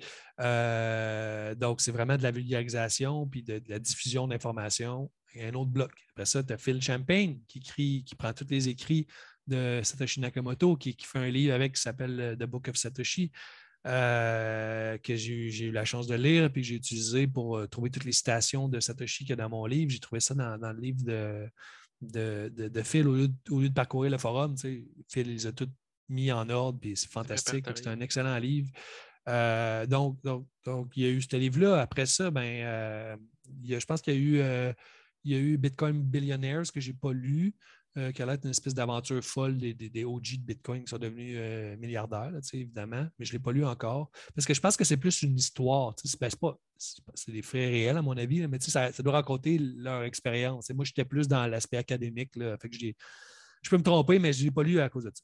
Euh, puis aussi, c'est un livre qui date un peu plus, je voulais lire les livres les plus récents. il y a eu ce livre-là, après ça, il y a eu Safiden. Tout est parti de Safiden. Le, le, premier, comme, le premier bloc de marbre, parce que les gens se sont assis pour faire leur éducation formelle à Bitcoin, c'est le Bitcoin Standard. Fait que tu sais, tu as Bitcoin Talk, euh, tu as, euh, euh, Phil Champagne qui, qui, fait son livre, tu as Bitcoin Magazine. Donc, là, à un moment donné, il y a quelqu'un qui arrive et dit Bon, moi, moi je suis un, économiste, j'ai toutes les connaissances, moi, moi, vous mettre ça sur le sens du monde. Lui, il a mis ça sur le sens du monde. Il a écrit un œuvre, ça s'appelle un œuvre, un, un séminaire en anglais un œuvre fort, mais euh, je ne sais pas s'il y a l'équivalent en français, je m'excuse, mais. Je je pourrais pas dire. Seminole en anglais, c'est vraiment, ça décrit bien le, Bitcoin Standard. C'est un œuvre marquant, fort d'un sujet. Un point de repère. Là. Exactement, un ancrage. ça, a mis, ça a mis ça, c'est la base. Comme, Sauf que ça, c'est pas fait pour ma mère. ça ne couvre pas tous les sujets. Puis c'est fait, c'est écrit de manière universitaire. C'est assez euh, haut niveau. Ce n'est pas euh, l'average Joe, peut-être qui n'aimerait pas ça, euh, lire ça. C'est vraiment fait pour ceux qui sont passionnés d'économie, puis d'histoire, de, de, monnaie, puis de. Bon. mais n'importe qui peut le lire, mais c'est juste que peut-être ce ne sera pas le. Ce sera pas le, sera peut-être pas un walk in the park. Bon. Donc là, ça, c'est arrivé. Euh, après ça, ben, il y a toutes sortes de monde qui ont, ont, pris ça et qui ont écrit d'autres livres, genre Why Buy Bitcoin, qui, qui, euh, qui, reprend encore les concepts des caractéristiques de la monnaie, mais de, manière plus expliquée plus simple. En fait, Why Buy Bitcoin, dans le livre, il explique que. Ben, c'est celui eh dessus. Euh, il explique qu'il a failli appeler ça Bitcoin pour les boomers. Bitcoin for Boomer parce que son, son, son public cible, c'était les boomers. Parce que lui, c'est un conseiller financier, Eddie, euh, Ed, Storm. Euh, fait que, probablement que son, sa clientèle, c'est des boomers, fait qu'il les connaît. Fait que, euh, mais finalement, il a mis ça un petit peu plus neutre avec euh, Why Buy Bitcoin. Mais, donc, lui, il parle à ce public-là. Puis il, y a, il, y a, 14 caractéristiques de la monnaie au lieu de, de 4. c'est super.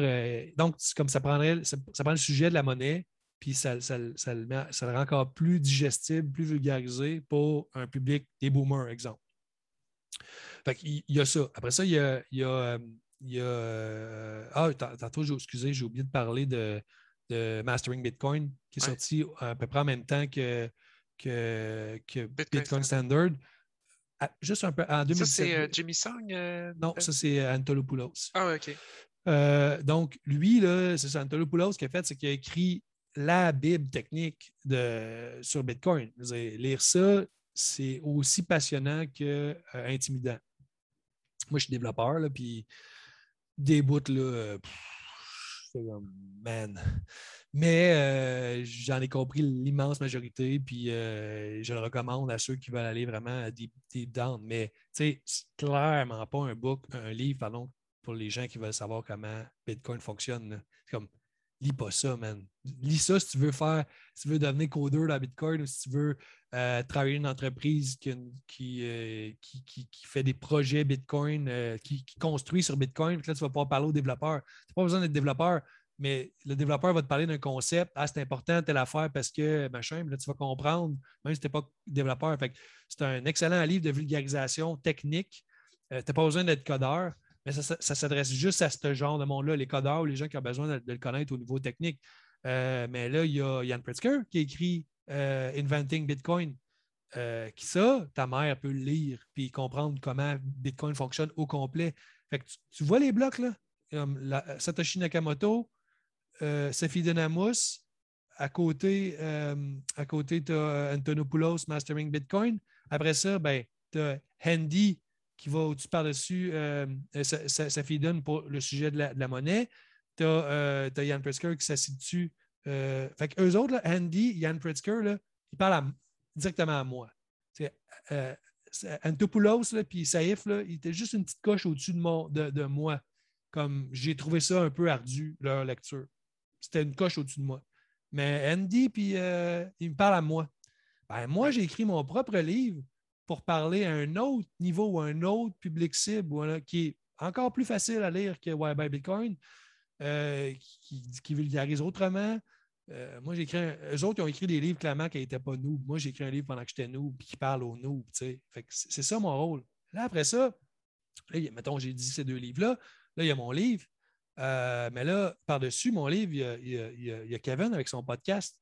Là, toi, tu vas joindre un autre public. Lui, il va peut-être lire mon livre, puis il va peut-être euh, euh, ça va peut-être être un, directeur de contenu à, Radio-Canada. Puis il va dire Hey les gars, euh, il faut faire une, émission hebdomadaire sur, sur Bitcoin puis expliquer ça aux gens. Fait que là, eux autres, ils vont prendre mon livre, puis ils vont, vont lire le livre d'Andy puis le livre de Yann.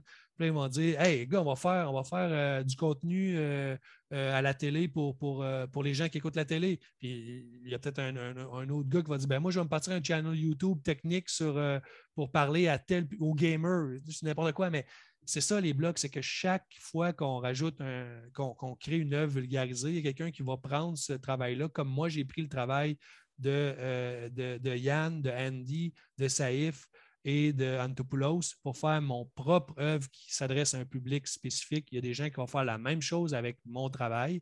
Il y a des gens qui vont faire la même chose avec ton travail de, rédaction éventuellement de ton podcast en ce moment. Euh, c'est ça, les blocs de. Puis à chaque fois, on ajoute un public de plus. Puis à chaque fois, ça, euh, ça, revulgarise, puis ça, ça, ça, ça, favorise de plus en plus de, de personnes. C'est ça les, les, building blocks de la connaissance euh, de Bitcoin. Puis moi, je pense que le endgame, c'est littéralement un sujet Bitcoin euh, quotidien ou toutes les semaines dans des euh, médias de masse. pas que, pas la télé, ça va peut-être disparaître, mais je veux dire, ça va être un sujet comme, comme on parle de toutes sortes de choses qui sont importantes. Comme mettons la cuisine, on a, peut-être qu'éventuellement, il y aura des, des émissions de Bitcoin euh, que les gens vont écouter, pas juste un paquet de geeks comme nous autres, intéressés par, par la monnaie. Ça va peut-être se rendre là parce qu'il y aura eu le travail de base. Euh, ah, mais pour résumer, là, tout simplement, c'est facile à résumer.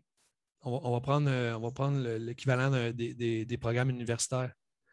dans, je pense que dans toutes les, sciences, dans tous les domaines, ce n'est pas le livre Économie 101 qui est écrit en premier.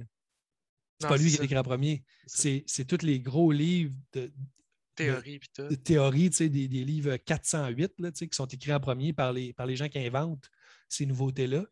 Puis les blocs, là, c'est comme c'est vraiment un concept qui, m'est venu en, parlant avec, euh, avec Daniel Prince, mais honnêtement, ça doit avoir un nom. Là. Ce qu'on vient de parler là, ça doit être. Euh, Probablement. Euh, c'est quoi l'étude de, la science? C'est l'épistémologie ou il y, a un, mot pour ça?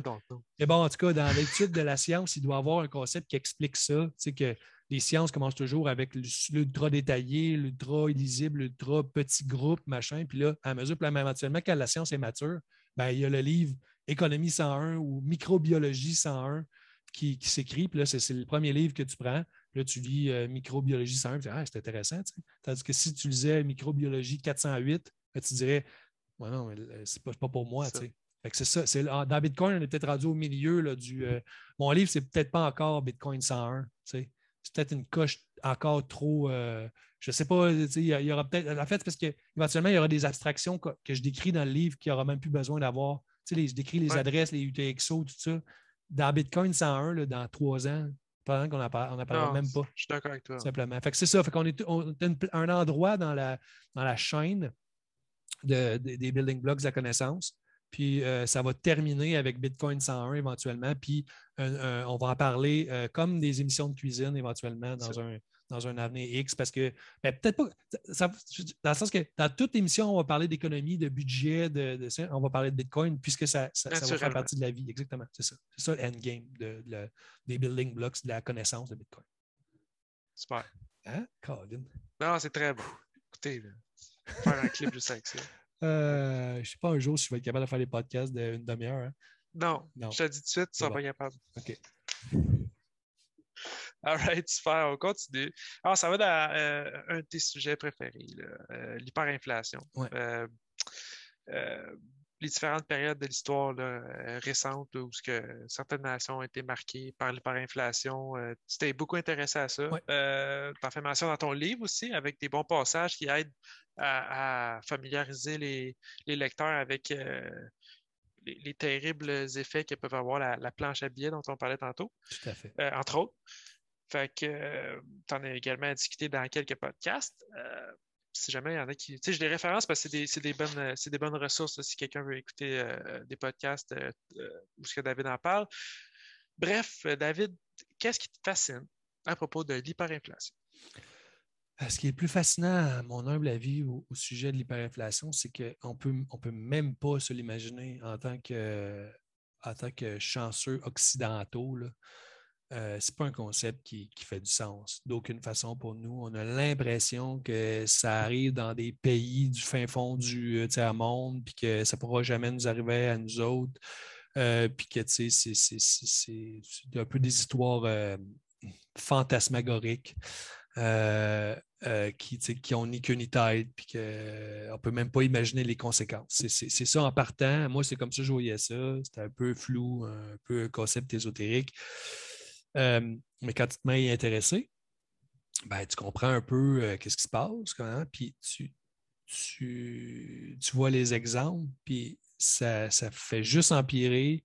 C'est un, cercle vicieux, c'est de pire en pire. Les gens qui le vivent, là, ils font avec, ils continuent leur vie, ils continuent à manger, ils continuent à vivre, tout ça. Euh, puis ils se disent, à un moment donné, ça va finir, puis là, ça va être pire en pire, puis là, tu penses que tu as atteint le fond du baril, puis là, c'est encore pire. Euh, fait quand tu t'intéresses à ça, ben, c'est un peu le même concept. Quand tu lis, tu ne peux pas arrêter de lire, tu ne peux pas arrêter de vouloir t'informer parce que ça n'a aucun sens. Après ça, ça a encore moins de sens, ça a encore, encore moins de sens. Puis tu veux faire un sens avec ça, tu veux voir comment ça finit, voir que c'est super passionnant. Puis ça m'a permis aussi de comprendre pourquoi ça arrive, euh, dans, en fait, comment ça peut perdurer. Tu sais ce que j'en ai déduit, c'est que les gens qui sont en charge des outils qu'ils ont pour pallier, euh, ben, pas pallier, mais pour gérer l'hyperinflation, ben, ils font avec les outils qu'ils ont. Les outils qu'ils ont, c'est imprimer des billets puis rajouter des zéros sur les billets. C'est juste ça qu'ils font. Fait là, ils disent Ah, mais il y a même une phrase dans une des documentations que j'ai, c'est que, genre, le, ministère de l'Économie ou le, président de la Banque centrale, il dit littéralement il y a genre 4 trillions de notre monnaie qui existe sur, le marché, out there, qui dit en anglais, and, it's manure. Dans le sens que. La, Oui, c'est ça. C'est de la, de la, la boue, ben, euh, du, du, de l'engrais. la du boue, purin. Du, purin, purin. Bon, exactement. Fait que, comme, le, le, en public, le, le, ministère de l'Économie ou le président de la Banque centrale, je m'excuse, ce n'est pas précis, mais il, dit là, que c'est ça, il y a, l'équivalent de 4 trillions de, en valeur nominale de billets qui sont sur le marché, mais ça ne vaut, ça vaut rien, littéralement rien. On ne peut pas acheter un pain avec tout le volume d'argent qu'il y a euh, dans, le pays. Fait qu'on a un problème. Là, leur réponse à ça, c'est ben, on va en imprimer plus, puis on va racheter des zéros. il n'y a, pas d'autre façon pour eux de régler ça parce que c'est ça leur outil. Ils ont une planche à billets, puis ils ont une valeur nominale qui peuvent changer. Euh, et donc, par contre, pour rassurer les gens, souvent les gens me demandent est-ce que ça va, est-ce que ça peut nous arriver ici, au Canada, aux États-Unis, est-ce que ça va arriver avec l'euro? La différence avec, avec ça, c'est qu'avec les monnaies occidentales, disons, qu'on peut inclure le dollar US, l'euro, c'est qu'il y a de la demande pour la monnaie.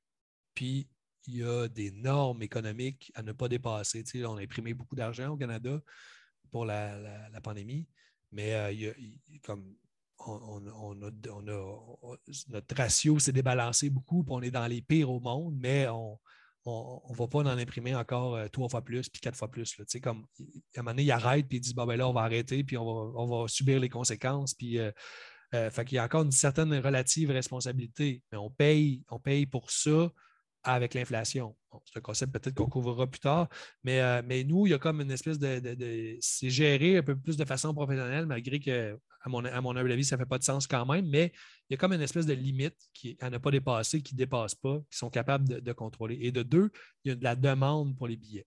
Pour, la monnaie, parce que, mettons, au Canada, on a des ressources naturelles, puis euh, il n'y a pas tant de monde que ça qui veulent la monnaie canadienne. On est un peu à risque, mais on a quand même des choses à offrir le moment où ça crée l'hyperinflation dans tous les pays que j'ai vus, c'est tout simplement qu'il y avait zéro demande pour la, devise. au Zimbabwe, là, il y a, en fait, bon, la, première chose qu'il faut dire, le Zimbabwe, c'est un pays extrêmement prospère à la fin des années deux, euh, au début, à la fin des années 90, mettons, jusqu'à l'an 2000. Il était, il était exportateur net même. Il y a ça la fois qu'il importait, c'était du pétrole. Il était, parce que il fait beaucoup de, beaucoup de fermes maraîchers et de, bétail. C'est un pays euh, pas, pas, extrêmement riche, mais un pays prospère. Euh, quand tu es exportateur net, là, sérieux, c'est quand même impressionnant quand tu es un pays. Je ne suis pas euh, spécialiste en macroéconomie, mais c'est, en tout cas, dans ce que je lisais, ça a valeur très, très quelque chose d'assez rare, je pense, même pour un pays africain, j'imagine. Donc, donc, c'était un des bons pays qui avait une bonne économie. Et, euh, ce, qui est, arrivé, c'est qu'ils. Euh, y a deux affaires qui sont arrivées. Ils ont donné euh, des, compensations pour les pensions pour les, vétérans de la guerre d'indépendance quand Mugabe était au pouvoir. C'était de l'ordre de genre 400 millions. Puis ils n'avaient pas les fonds. Puis l'IMF, ou la Banque mondiale, un des deux. Là. Je ne sais jamais la différence entre les deux. Peu importe. C'est ça.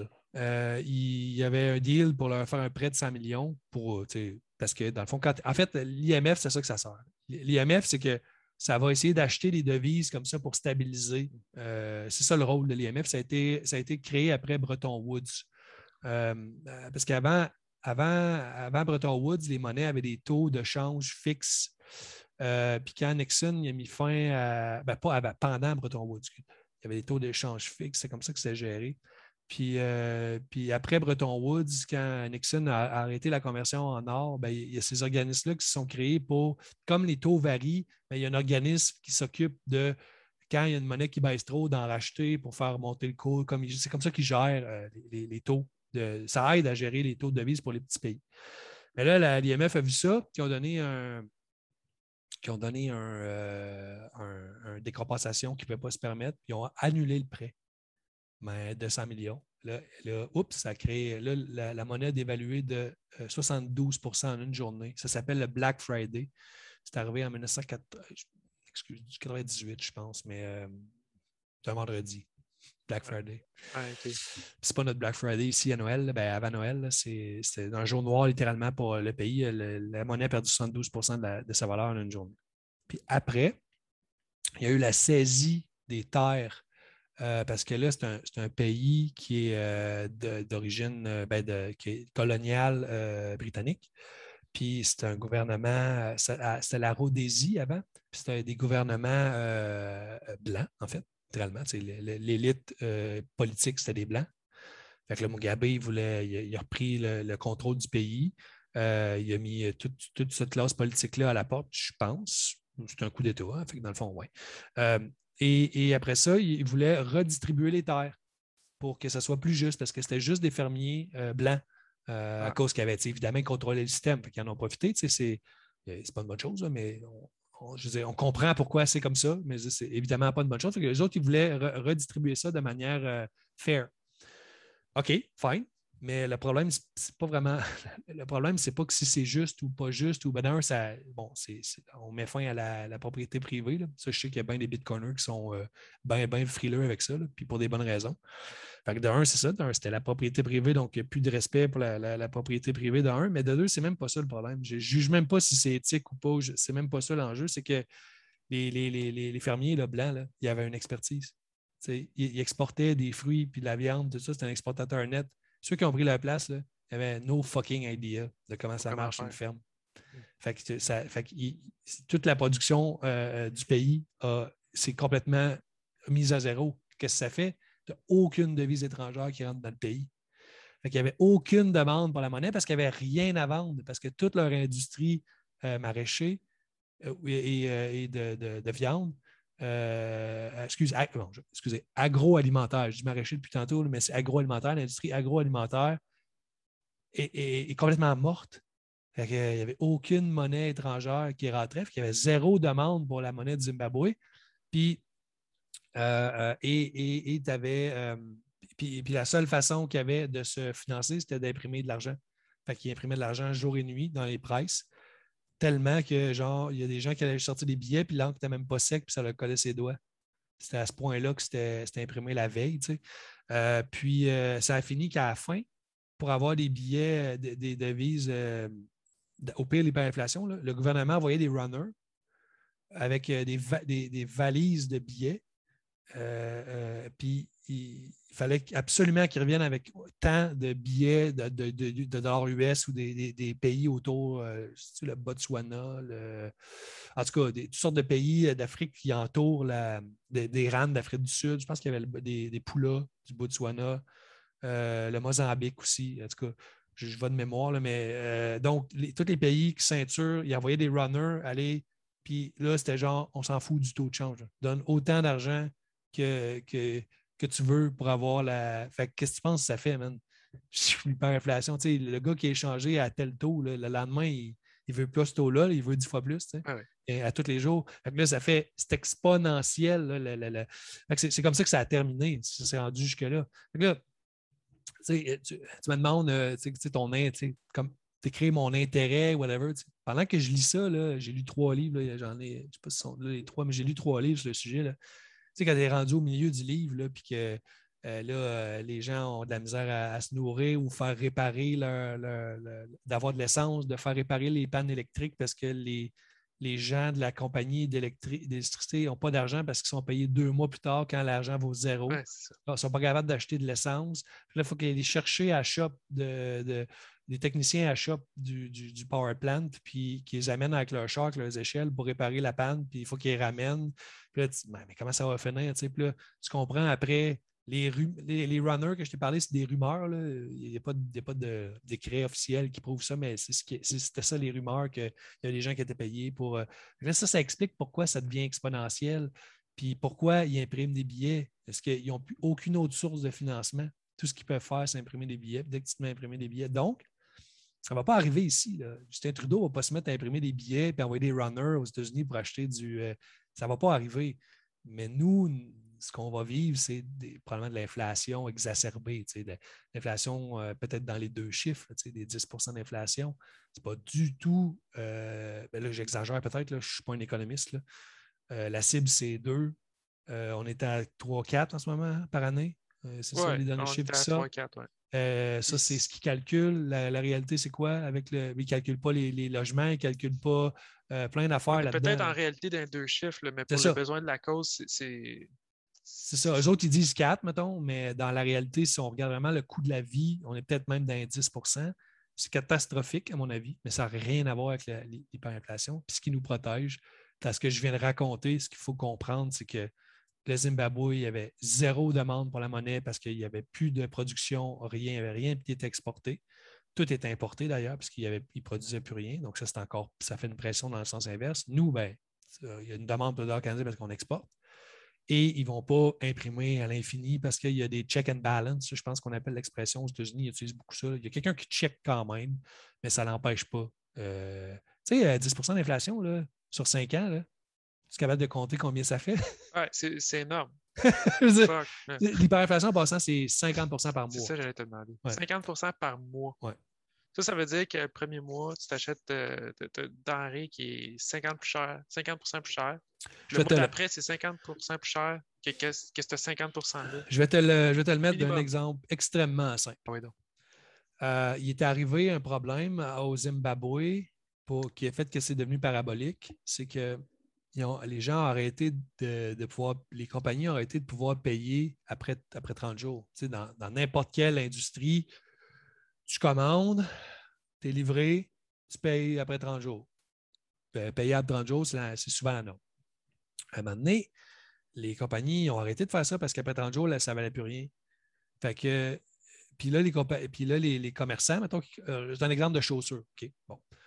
Là, euh, le commerçant euh, qui veut acheter des chaussures, là, l'autre, il dit Ouais, mais tu ne peux pas me payer dans 30 jours, il faudrait que tu me payes tout de suite. Ouais, mais je n'ai pas l'argent. là.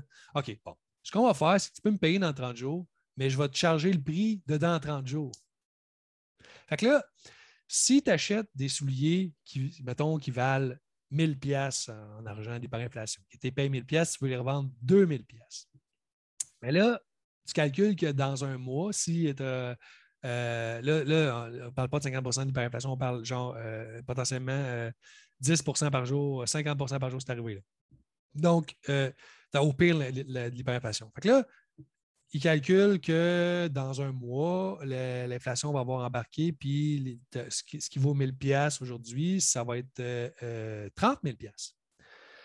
Fait que là, il dit, ben, je vais te vendre, tu vas pouvoir me payer dans un mois, mais je vais te charger 30 000 pièces là, le soulier de 1000 pièces qui était supposé de vendre 2000 aujourd'hui, il va le payer 30 000 puis il va le vendre 50 000 aujourd'hui. Mhm. Fait que l'hyperinflation de dans 30 jours est intégrée dans le prix d'aujourd'hui. Puis là, la prochaine commande, le mois prochain, c'est la même affaire. Là, tu vas, prendre le prix d'aujourd'hui, tu vas intégrer l'hyperinflation dans 30 jours, puis là, ça va être ça le prix. fait écoute, c'est exponentiel. Là. Tu es toujours, tu dans le prix, toujours le, fait que ça fait aucun sens. Ça me fait capoter comment que. Tu sais, je ris un peu parce que tu me donnes des exemples, puis c'est pas drôle en fait. Ah, c'est vraiment terrible. Puis euh, c'est tragique, mais euh, c'est fou comment on peut pas s'imaginer. Ça se passe dans le monde actuel. À des, certains endroits. Là. On est, on, euh, on n'est pas à l'abri de ça tant que ça. voyons, c'est où il y a eu l'explosion, excuse-moi. Là, en ce moment, les gens vivent ça au, euh, au pays du Middle East, là, euh, le, Liban. Bon, le Liban, là. Ah J'en parle un peu dans mon livre. J'ai une professeure qui exprime que, qui parlait à la radio. Par hasard, je roulais en voiture, puis je, méditais là-dessus, puis il y a une madame qui donnait à la radio son, euh, son, son, chèque de, je ne sais pas moi, de 2000 euros. Maintenant, elle valait 400 pièces. Elle gagnait 2000 euros par mois, puis là, ça vaut 400 pièces. Ben, 400 euros, pardon, comme en, pas, en nominal, mais en valeur de pouvoir d'achat.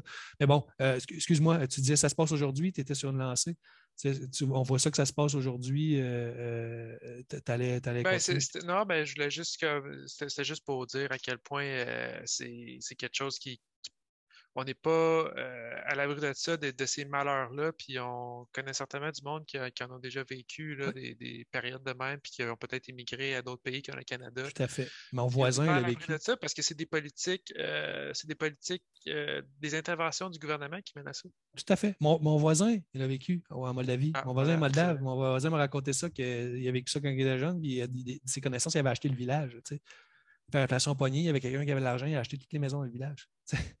Lui, il s'est protégé, la personne qui a fait ça s'est protégée contre l'inflation en achetant des assets. Ça a fait monter les prix. après, quand ça s'est stabilisé, ben, le gars, il possédait le village. C'est fou de passer à ça. Fait que pas besoin d'aller loin. Comme j'ai dit, il y a peu de chances qu'à moyen, à court moyen terme, ça arrive avec nos, en Occident. Euh, parce que parce que parce qu'il y a du check and balance, mais on n'est pas à l'abri de l'inflation. Nous, on décrit l'hyperinflation qui est un exemple extrême. Euh, euh, mais, l'inflation, c'est une version douce de ça, mais ce n'est pas une raison pour l'accepter. Je veux dire, il n'y a pas de raison que, pas de raison que l'argent que tu gagnes aujourd'hui, l'effort que tu fais aujourd'hui, soit dévalué de 10% euh, comment tu as été payé, que ça va être 10% de moins l'année prochaine. Ça, a la même valeur, le, travail que tu as, fait. C'est dilué par une décision gouvernementale de dire pour une raison X, il faut, augmenter le volume de monnaie pour sauver l'économie. Euh, Après ça, les économistes vont dire que c'est essentiel, puis c'est ça qui gère les cycles économiques. Moi, j'ai des opinions différentes à ça. On ne va pas nécessairement embarquer là-dedans, mais moi, j'ai l'impression, avec mes connaissances, que c'est ça qui cause l'amplitude des cycles économiques. Les cycles économiques, c'est normal. Euh, mais quand ils essaient de le contrôler, je trouve qu'ils empirent, ils mettent de l'huile sur le feu, puis ça cause des plus grands problèmes que si les cycles économiques naturels vivaient. C'est normal qu'il y ait des entreprises qui fassent faillite, c'est parce qu'ils ne sont pas rentables. Fait qu'ils ferment, les gens et les ressources ne disparaissent pas, man. Il y a juste quelqu'un qui réengage les gens et qui offre le même service d'une façon, façon euh, rentable, c'est tout. Là, ce que ça fait quand on sauve euh, ad vitam aeternam les entreprises, c'est qu'on encourage les entreprises qui ne sont pas rentables, qui ne sont pas performantes. C'est ça que ça fait. Et c'est quand on, sauve les. Comment? On donne des médailles à tout le monde. Exactement. Si on, laissait les cycles économiques vivre, là, nous, on est deux gens, deux personnes qui ont lu là-dessus, puis qu'on n'est pas des économistes. Sûrement que les économistes nous sortiraient plein de raisons que nous, on ne comprend pas, incompréhensibles. C'est peut-être en passant voulu pour nous dire qu'on a tort et que ce n'est pas comme ça que ça marche. Mais je veux dire, dans les faits, les économiques sont normales, ça a toujours existé. Il y a des, entreprises qui font faillite ça va peut-être mettre du monde dans la main pendant deux, trois mois qui, se replace ailleurs. Il y a du chômage qui existe exprès pour ça. Puis après ça, il y a quelqu'un qui a une bonne idée, il les engage. Puis quand on imprime l'argent, ça ne fait pas plus de ressources, Kevin. ça, ça, appauvrit le monde. Voilà, simplement. Mais, euh, comme tu disais tantôt, là, euh, euh, tu disais, comme le Zimbabwe, ton, ton exemple, tu disais, le, seul, seul outil qu'ils ont, c'est d'imprimer. Mais c'est pas vrai dans le sens que l'autre outil qu'ils ont, c'est de faire défaut, c'est de faire, c'est d'être bankrupt. C'est d'avoir une, une, récession, il faut qu'on revalue. Le pire, c'est que je comprends exactement ce que tu veux dire. Ça, c'est la. En fait, ouais. En fait, c'est que dans, dans les économies occidentales, quand on imprime de l'argent, c'est pas tant pour sauver le pays que pour bail out à date. C'est plus ça. Parce que euh, puis, ben, c'est vrai, tu as, raison que les pays, ils impriment l'argent pour payer leurs dettes là, aussi. Là. Ça, tu as raison. C'est ça qui les empêche de faire défaut parfois. Je pense que c'est ça l'enjeu aux États-Unis en ce moment même. ils veulent augmenter le plafond. Tu as absolument raison.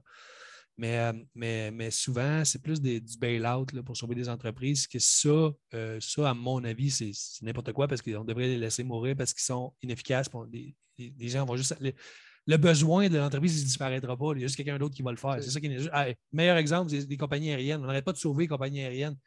Même si une compagnie aérienne fait faillite, là, ah, les gens vont perdre leur job. Les gens veulent encore voyager.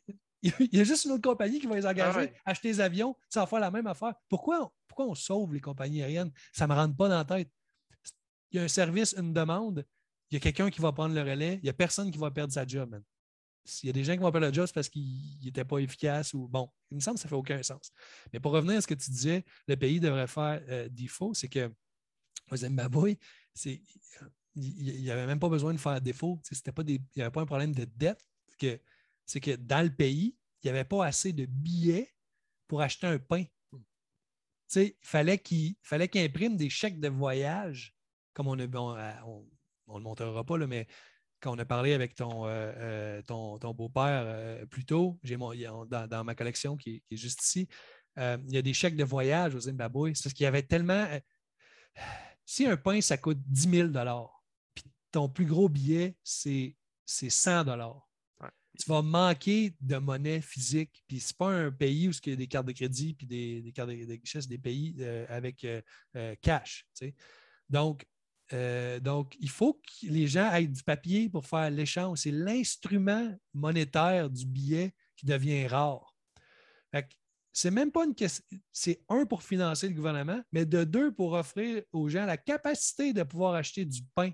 Puis ils mettaient des limites de genre 5 millions, 10 millions, euh, 2 milliards, 5 milliards, ça montait tout le temps à cause de l'inflation. Mais à chaque fois, le, montant que ça pouvait acheter, ça ne dépassait pas genre deux pains.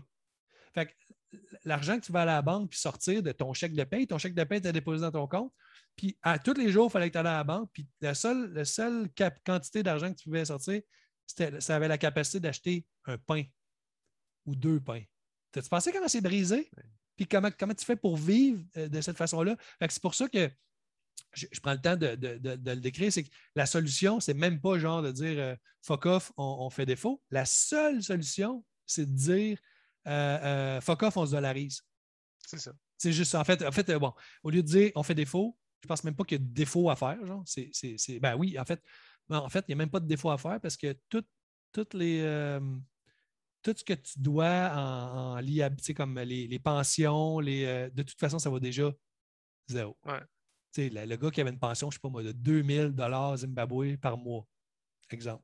Quand ça coûte un trillion de dollars avoir un pain, là. Ta pension, c'est des fractions de pinot. déjà, avec l'hyperinflation, tu es déjà en défaut d'un. la, seule solution, c'est soit de redénominer, faire une autre, sortir une autre monnaie euh, en, en, en, Hongrie, en Hongrie. C'est ça qu'ils ont fait, ils ont sorti le florin, comme ça, puis ils ont réparé le problème. tu repars, tu repars. Mais le, monde, le monde, ils ne sont pas plus enrichis de ça. C'est-à-dire que sur le coup, ça les aide pas. C'est juste qu'il c'est un reset. Ils reset le, moyen d'échange. Puis là, ils, promettent qu'ils vont pas imprimer. ça demeure fiable. C'est juste qu'ils n'impriment plus l'argent. c'est une bonne. Euh, c'est weird parce que tu te dis, ouais, mais là, ils ont encore confiance ou c'est juste que là, ils vivent avec les. Euh, ils vivent avec les conséquences de ne pas pouvoir imprimer de l'argent. C'est ça, c'est ça qui ben, À un moment donné, c'est ça qu'il faut que tu fasses. Exactement. Figure, c'est tout à fait surtout si tu n'adoptes pas une monnaie plus dure. Puis maintenant, mais ce que les pays font, c'est qu'ils se dollarisent. Ouais. Comme, comme, euh, le, le, Salvador. C'est ça. Il était, il était dollarisé. Ben, il est encore dollarisé, mais là, il y a le. Mais, euh, mais c'est ça, c'est ça. C'est, ces pays-là, ce qu'ils font. Dans le fond, tout ce que tu fais, c'est que tu choisis une monnaie qui est plus dure. Euh, que c'est, c'est tout. C'est en fait, c'est relativement simple à faire, mais. ça fait mal, puis politiquement parlant, c'est pas populaire parce que tu ne sors pas ton peuple de la merde tout de suite tu fais juste adopter une politique qui, fait chier tout le monde. C'est pour ça qu'il y a une limite à un moment donné à l'hyperinflation. C'est pour ça que ça finit toujours par finir. Euh, parce qu'il y a toujours un autre moyen de genre de dollariser. Puis comme tu dis, c'est pas populaire parce que là, ben, en fait, ce que tu fais, c'est que tu resets littéralement toute la, Il n'y a plus personne qui a de richesse. Les entreprises qui avaient le plus d'argent, ben là, leur compte est. Ils ne sont pas bailed out. Non, zéro. Tout le monde est zéro. Voilà. Euh, c'est ça. Euh, puis, une autre période d'hyperinflation qui, est particulièrement populaire, puis surtout auprès de, la communauté, Bitcoin. Euh, plusieurs, euh, plusieurs auteurs en parlent, incluant toi dans ton livre. Tu as, un, mot là-dessus, quelques paragraphes, du moins une page, c'est la, République de Weimar. C'est dans les années pré, entre la première et la deuxième guerre. tu vas pouvoir me le dire.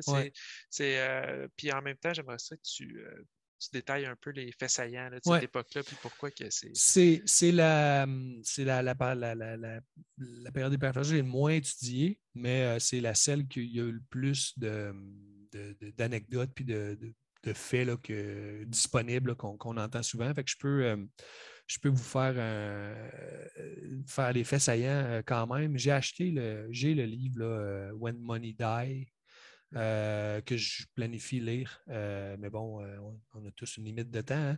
Hein. comme j'avais déjà lu comme quatre livres sur l'hyperinflation, je, mais je, vais le lire parce que ça doit être super intéressant pour poursuivre ma, recherche sur l'hyperinflation. Mais ce, qui est, fascinant avec la République de Weimar, c'est c'est l'effet que ça a eu sur le monde après. Écoute, c'est pas juste un pays qui. C'est pas juste de la misère humaine. Comme en passant au Zimbabwe, tu as c'est intéressant. J'apprécie que tu aies dit tantôt, on en rit, là, mais c'est un drame, il faut, le souligner.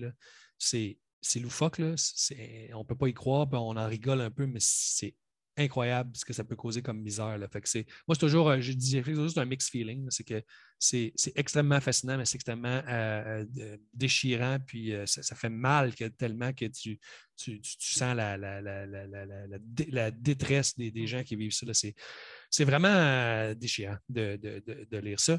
Et, et c'est pire pour la République de Weimar parce que ce n'est pas résumé à, à juste un pays comme le Zimbabwe, exemple, que la, misère se vit dans les limites du pays, c'est que ça a changé le monde. Euh, c'est après la Première Guerre mondiale, euh, l'Allemagne euh, a dû payer des réparations, puis l'entente qui a été signée était assez était ridicule un peu. C'était comme impossible que la l'Allemagne puisse repayer ce qui, ce qui, a été demandé.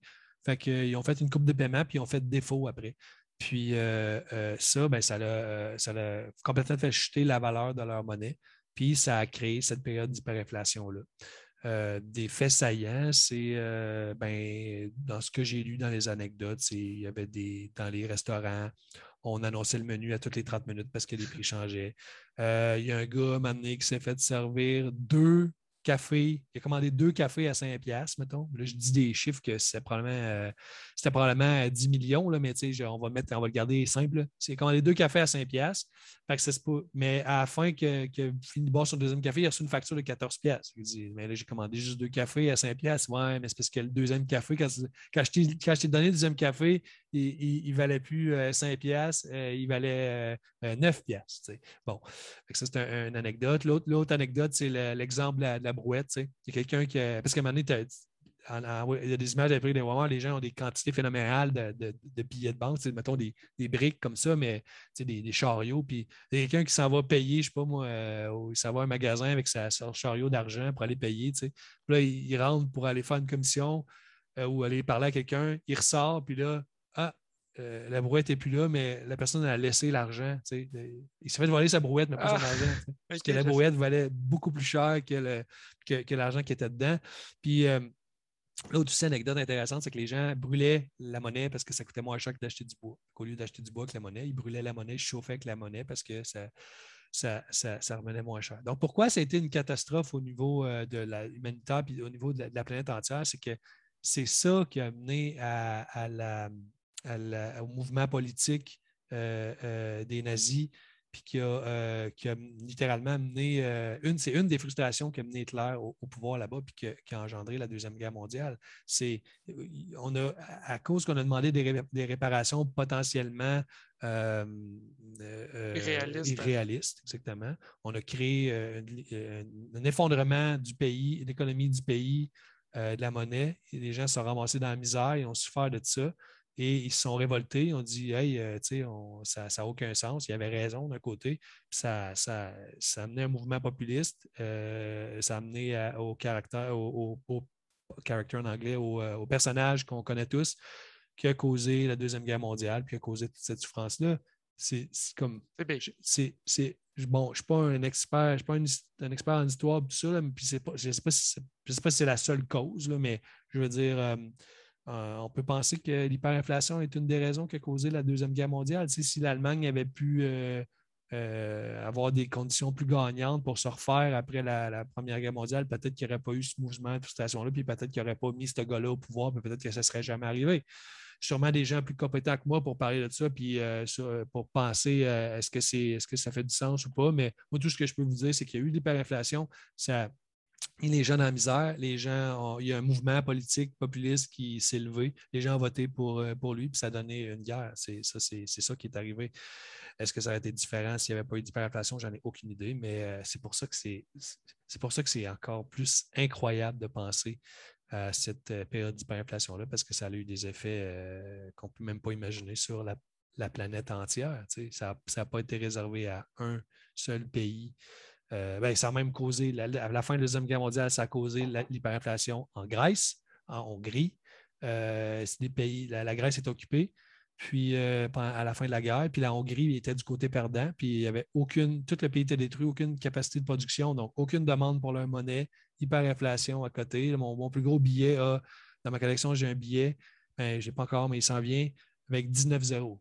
Donc c'est 10 millions de millions de millions. Donc 10 millions de, il faut le dire comme faux, billions. Donc, 1 avec 19 zéros. Ça a culminé avec 1 avec 20 zéros. Il y a un billet avec un zéro de plus. Donc, il y avait un billet qui valait 100 millions de millions de millions. C'est ça que ça a Tu voudrais euh, mettre ça sur. tu pourrais remplir plusieurs entrepôts avec ça facilement, puis ça vaudrait encore. Euh, oui, ben en fait, ce que, ce que tu euh, ce que tu sais pas, c'est que tu parles avec un multi, multi, multi, milliard, trillion billionnaire. Là, tu sais, c'est impressionnant. C'est impressionnant. Hein? Je suis venu en limousine. En, en fait, je suis venu en jet privé. Tu une, une, oh ouais, on a le strip ici en arrière. On a choisi de bloquer ici la, la vision, mais effectivement, David est arrivé. Son hélicoptère était au garage il a pris son jet privé. ce, qui est, fascinant là-dedans, c'est que la plupart des billets dans ma collection, j'ai payé, c'est des billets là, flambant neufs qui ont 80 ans, puis je paye ça 2 piastres, 3 piastres. Oui, ben, il y, a du monde qui dirait qui te dirait peut-être pourquoi je paierais deux pièces pour un billet qui vaut fuck. C'est vrai? oui, oui c'est une des premières choses que j'ai pensé, mais je vois de ton côté, euh, puis d'un côté, puis même de mon côté aussi, parce que j'aimerais ça, je trouve sa collection super cool. J'aimerais ça en avoir une aussi. Puis tu, te dis à quel point je serais game de payer pour avoir une, collection de monnaie qui vaut à peu près rien, si on veut. Là. en, plus, en plus, quand tu payes une pièce ou deux pièces, c'est quasiment même pas pour le billet. C'est parce que le gars, il va pas il n'y a personne qui va se ben, forcer pour te vendre un billet en bas de 3 piastres. ça ne vaut même pas le temps humain de le mettre dans l'enveloppe. En fait, c'est quasiment ça que tu payes. Euh, euh, puis le point aussi, c'est que ça, ben, c'est ça que j'ai fait quand j'étais allé, ben, allé, à Surfing Bitcoin à Biarritz. Euh, et c'est ça que j'ai fait pendant deux jours. J'ai bon, une, une, collection portable ici là, que j'ai mis dans un super case en chèque récemment, euh, un case de chèque. Euh, donc, j'ai peut-être une vingtaine de billets là-dedans, qui est un peu une, réplique de ma collection. La fois, j'ai acheté certains billets en double pour, pour pouvoir les, avoir dans mes mains, pour les montrer aux gens, au lieu que ce soit dans ma, dans ma collection. un sample ou des samples. Exactement. Puis j'avais ça à Biarritz, puis c'est ça que j'ai parlé pendant deux jours. À chaque personne que je voyais, je donnais un, des billets comme ça, d'une brique comme ça, comme signet pour mon livre. Puis les gens, c'est comment, il vient-il me donner 2 euros ou 2 piastres? Euh, est-ce que c'est un billet de 2 puis c'est fait exprès? Je n'ai pas pris des billets trop hauts parce que si je te donne un billet de 10 000, tu vas comprendre que ça ne vaut rien. Mais si je te donne un billet de 2, tu te dis, hey, vas-tu donner 2 piastres? Littéralement. fait, que là, euh, fait que là, les gens, ah ouais, c'est quoi? Puis là, façon, là, je montrais les autres billets, puis là, les gens capotaient. Ah ouais, checkais le nombre de zéros, puis ça, c'est 1 million, 2 millions, 2 millions. Les gens, tu sais, ils capotaient euh, littéralement. Excusez. Mon iRobot, il braille.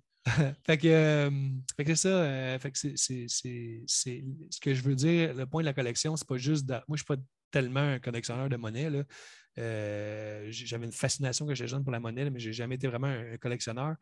mais là, la collection, c'est pour garder une, vision, un fait physique avec comme de, cette époque ou ces périodes qui font aucun sens. C'est la preuve comme physique que tu peux tenir dans tes mains que ça fait c'est pas juste dans la tête ou une idée, machin, tu l'as dans les mains. C'est symbolique. C'est euh, symbolique. Il y a 19 zéros sur le billet. Ben, en fait, les billets, les billets d'Hongrie n'ont pas de zéro dessus, là, mais c'est écrit 100 millions de billions. Fait que là, tu es comme OK, wow. Euh, bon, fait que, c'est ça que ça fait. Puis ça, c'est un, sais, qu'on parlait tantôt de prendre les gens par le bon angle. Pour euh, ben ça, il y a certaines personnes qui réagissent à ça. C'est comme What? Qui ne comprennent pas. Si je devais parler, il y avait des billets de. Il y avait des billets de 10 trillions. Ah, OK. Là, je donne les billets de 10 trillions. la face, ouais, c'est ça. littéralement. J'ai fait ça pendant deux jours, moi, je capotais. J'ai juste parlé d'hyperinflation euh, dans une conférence de, Bitcoin. Les gens étaient. Ils capotaient bien raide. Fait que j'ai ça, je les, je les, introduisais avec un billet. Euh, de banque super beau, là, qui, ben, tu l'as là, tu peux euh, peut-être le montrer. C'est certain. C'est ben, pas, pas, pas, lui, ça fait c'est le vert, mais c'est un exemple, c'est du. Euh, ça, c'était un Bolivar. Euh, Bolivar, lui, c'est de 2013, mais je donnais des 2018. Euh, il est plus beau, lui, d'ailleurs. Mais c'est ça, je donnais un billet comme ça à chaque personne que j'ai rencontrée. J'en ai distribué 150. Puis ça fait, disons que ça fait un bon icebreaker. Hein, oui, définitivement. Tu arrives à quelqu'un et tu dis, je te donne un billet de banque. Et comme, wow, c'est ça. Après ça, je pense qu'il y a des gens à qui j'ai parlé, genre 45 minutes d'hyperinflation, qui, capotaient. Fait que c'était, c'est ça. C'est, euh, c'est ça l'idée de la collection, ben c'est de mettre ça dans, l'univers réel, rendre ça tangible. Oui, exact. Ça, ça, parle pour beaucoup de monde. Puis c'est aussi une des raisons pourquoi que Bitcoin n'arrive pas à rejoindre du monde. C'est dans le tangible, c'est dur. Ouais. Euh, c'est bien difficile à imaginer. Mais avant qu'on poursuive, David, parce que parce qu'on parlait d'hyperinflation, puis je voulais juste ça m'a rappelé, parce qu'on a parlé de comment c'est tragique, tout ça. Puis, mais il y, a aussi euh, un, beau côté à tout ça, puis un côté euh, plutôt qui fonctionne. Peut-être que tu as déjà entendu parler de ça. C'est un certain, même si en Allemagne, post-deuxième guerre, il y avait des certains des gens qui étaient appointés à certains rôles économiques dans certains pays après la guerre par genre les Alliés. Puis euh, il y en avait un qui c'était Ludwig Erhardt, je pense. Euh, peut-être je massacre son nom. En tout cas, bref, lui s'occupait, c'était comme le ministre des Finances. Puis lui, il avait. Euh, qu'est-ce qu'il avait fait finalement? C'est qu'il avait. il avait rendu le marché libre. Il avait dit, il avait arrêté toutes les interventions gouvernementales auprès des prix des marchands, puis ils avaient laissé juste, puis contre la, tendance des alliés, qu'est-ce qu'ils imposaient, puis il avait juste dit, on laisse le monde établir leur propre prix puis ça a rendu les Allemands, après la Deuxième Guerre, une des nations, à l'opposé de ce qui leur est arrivé après la, Première une des nations les plus prospères, parce qu'ils ont pu eux-mêmes, du jour au lendemain, euh, prospérer puis établir le système, leur, puis ont mis le bon remède. Ça fait-tu penser à quelque chose qui pourrait arriver, ça, en ce moment? Briser le système, mettre le bon remède?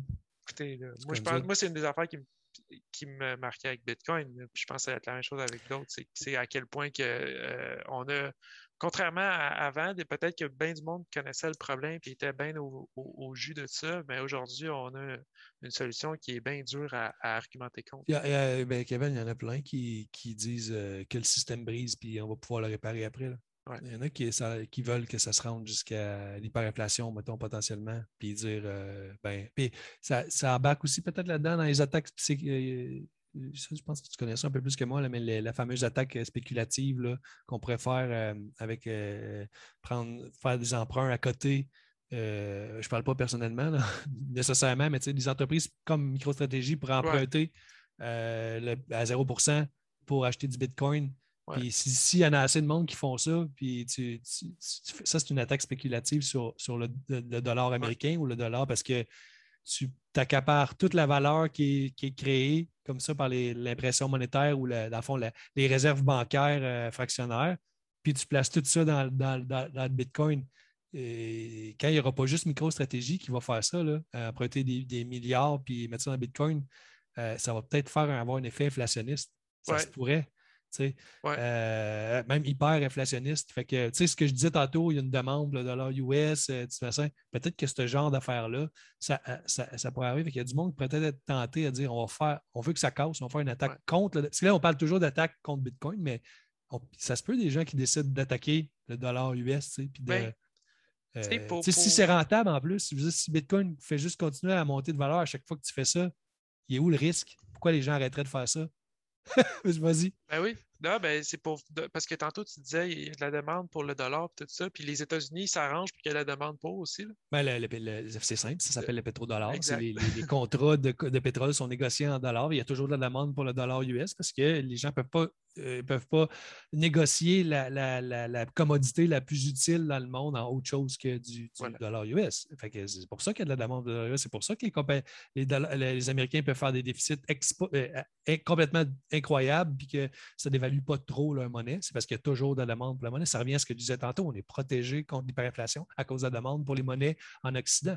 Mais je pourrais peut-être contre-argumenter ton point.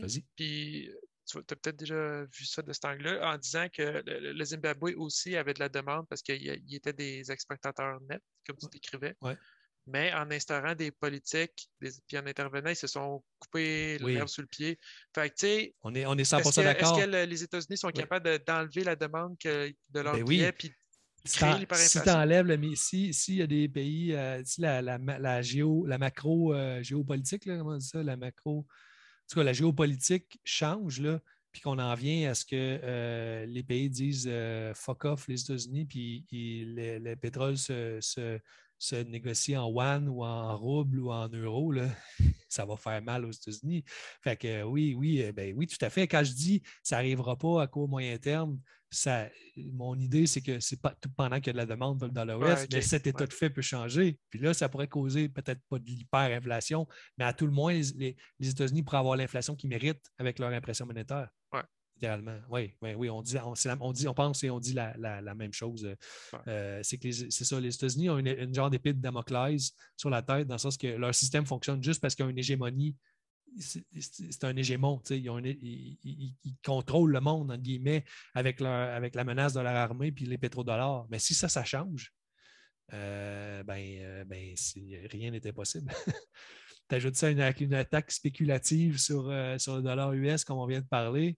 On a une méchante belle recette. C'est quoi? Moi, un des, moi, si je pouvais, là, si je pouvais faire pause dans ma vie, j'irais étudier genre la macroéconomie pendant genre quatre ans à l'université pour avoir, pour tout comprendre ce qu'on vient de dire, tout regarder les mouvements géopolitiques, juste pour avoir, comme, pour te parler à toi puis à, tes auditeurs, puis te dire Ah ouais, je sais, je l'ai étudié, c'est de même. Ça, ça. Là, on parle parce qu'on on, connaît quelques trucs, puis on théorise un peu, puis je sais pas à quel point on a, on a de l'autorité, ben, on a une, crédibilité de, de, dire ça.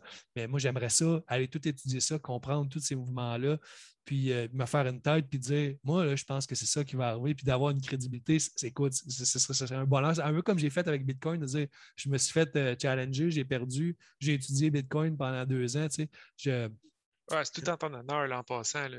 Comment? C'est tout en ton honneur. Là. Oui, oui, merci. Mais c'est ça, c'est que si je pouvais faire ça, euh, parce qu'il n'y a pas de cours qu'ils ont à l'université en, Bitcoin, fait que je l'ai fait moi-même, puis c'était simple parce qu'il y a juste tant de livres, tu as juste à toutes les lire. Mais là, la macroéconomie, je ne savais pas par où commencer. Puis, tu sais, je, je préférais peut-être aller à l'université pour, euh, pour, euh, pour apprendre ça, mais c'est définitivement quelque chose que je ferais juste pour que qu'est-ce qu'on vient de dire, genre euh, euh, que les gens disent Ouais, il doit le savoir, c'est un macroéconomiste. ouais, c'est ça. Fait qu'en attendant, ben, peut-être que ça fait du sens ce qu'on dit, ou peut-être pas. S'il y a un macroéconomiste qui nous écoute et qui trouve qu'on dit de la merde, ben, vous écrirez à, Kevin. S'il vous plaît, ouais, contactez-moi au plus vite.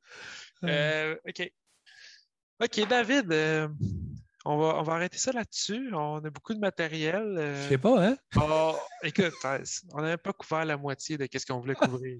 en fait, c'était sûr. Je voulais pas me, le mettre la tête, mais je savais qu'on allait. Mais, je trouve que je trouve que l'ordre de tes questions euh, se, prête comme a, couvert l'essentiel, je pense, d'une première rencontre entre nous deux. on, a, couvert les sujets qui sont peut-être les plus évidents, les plus proches de nous euh, dans, cet épisode-là. je pense que ça fait euh, parfaitement.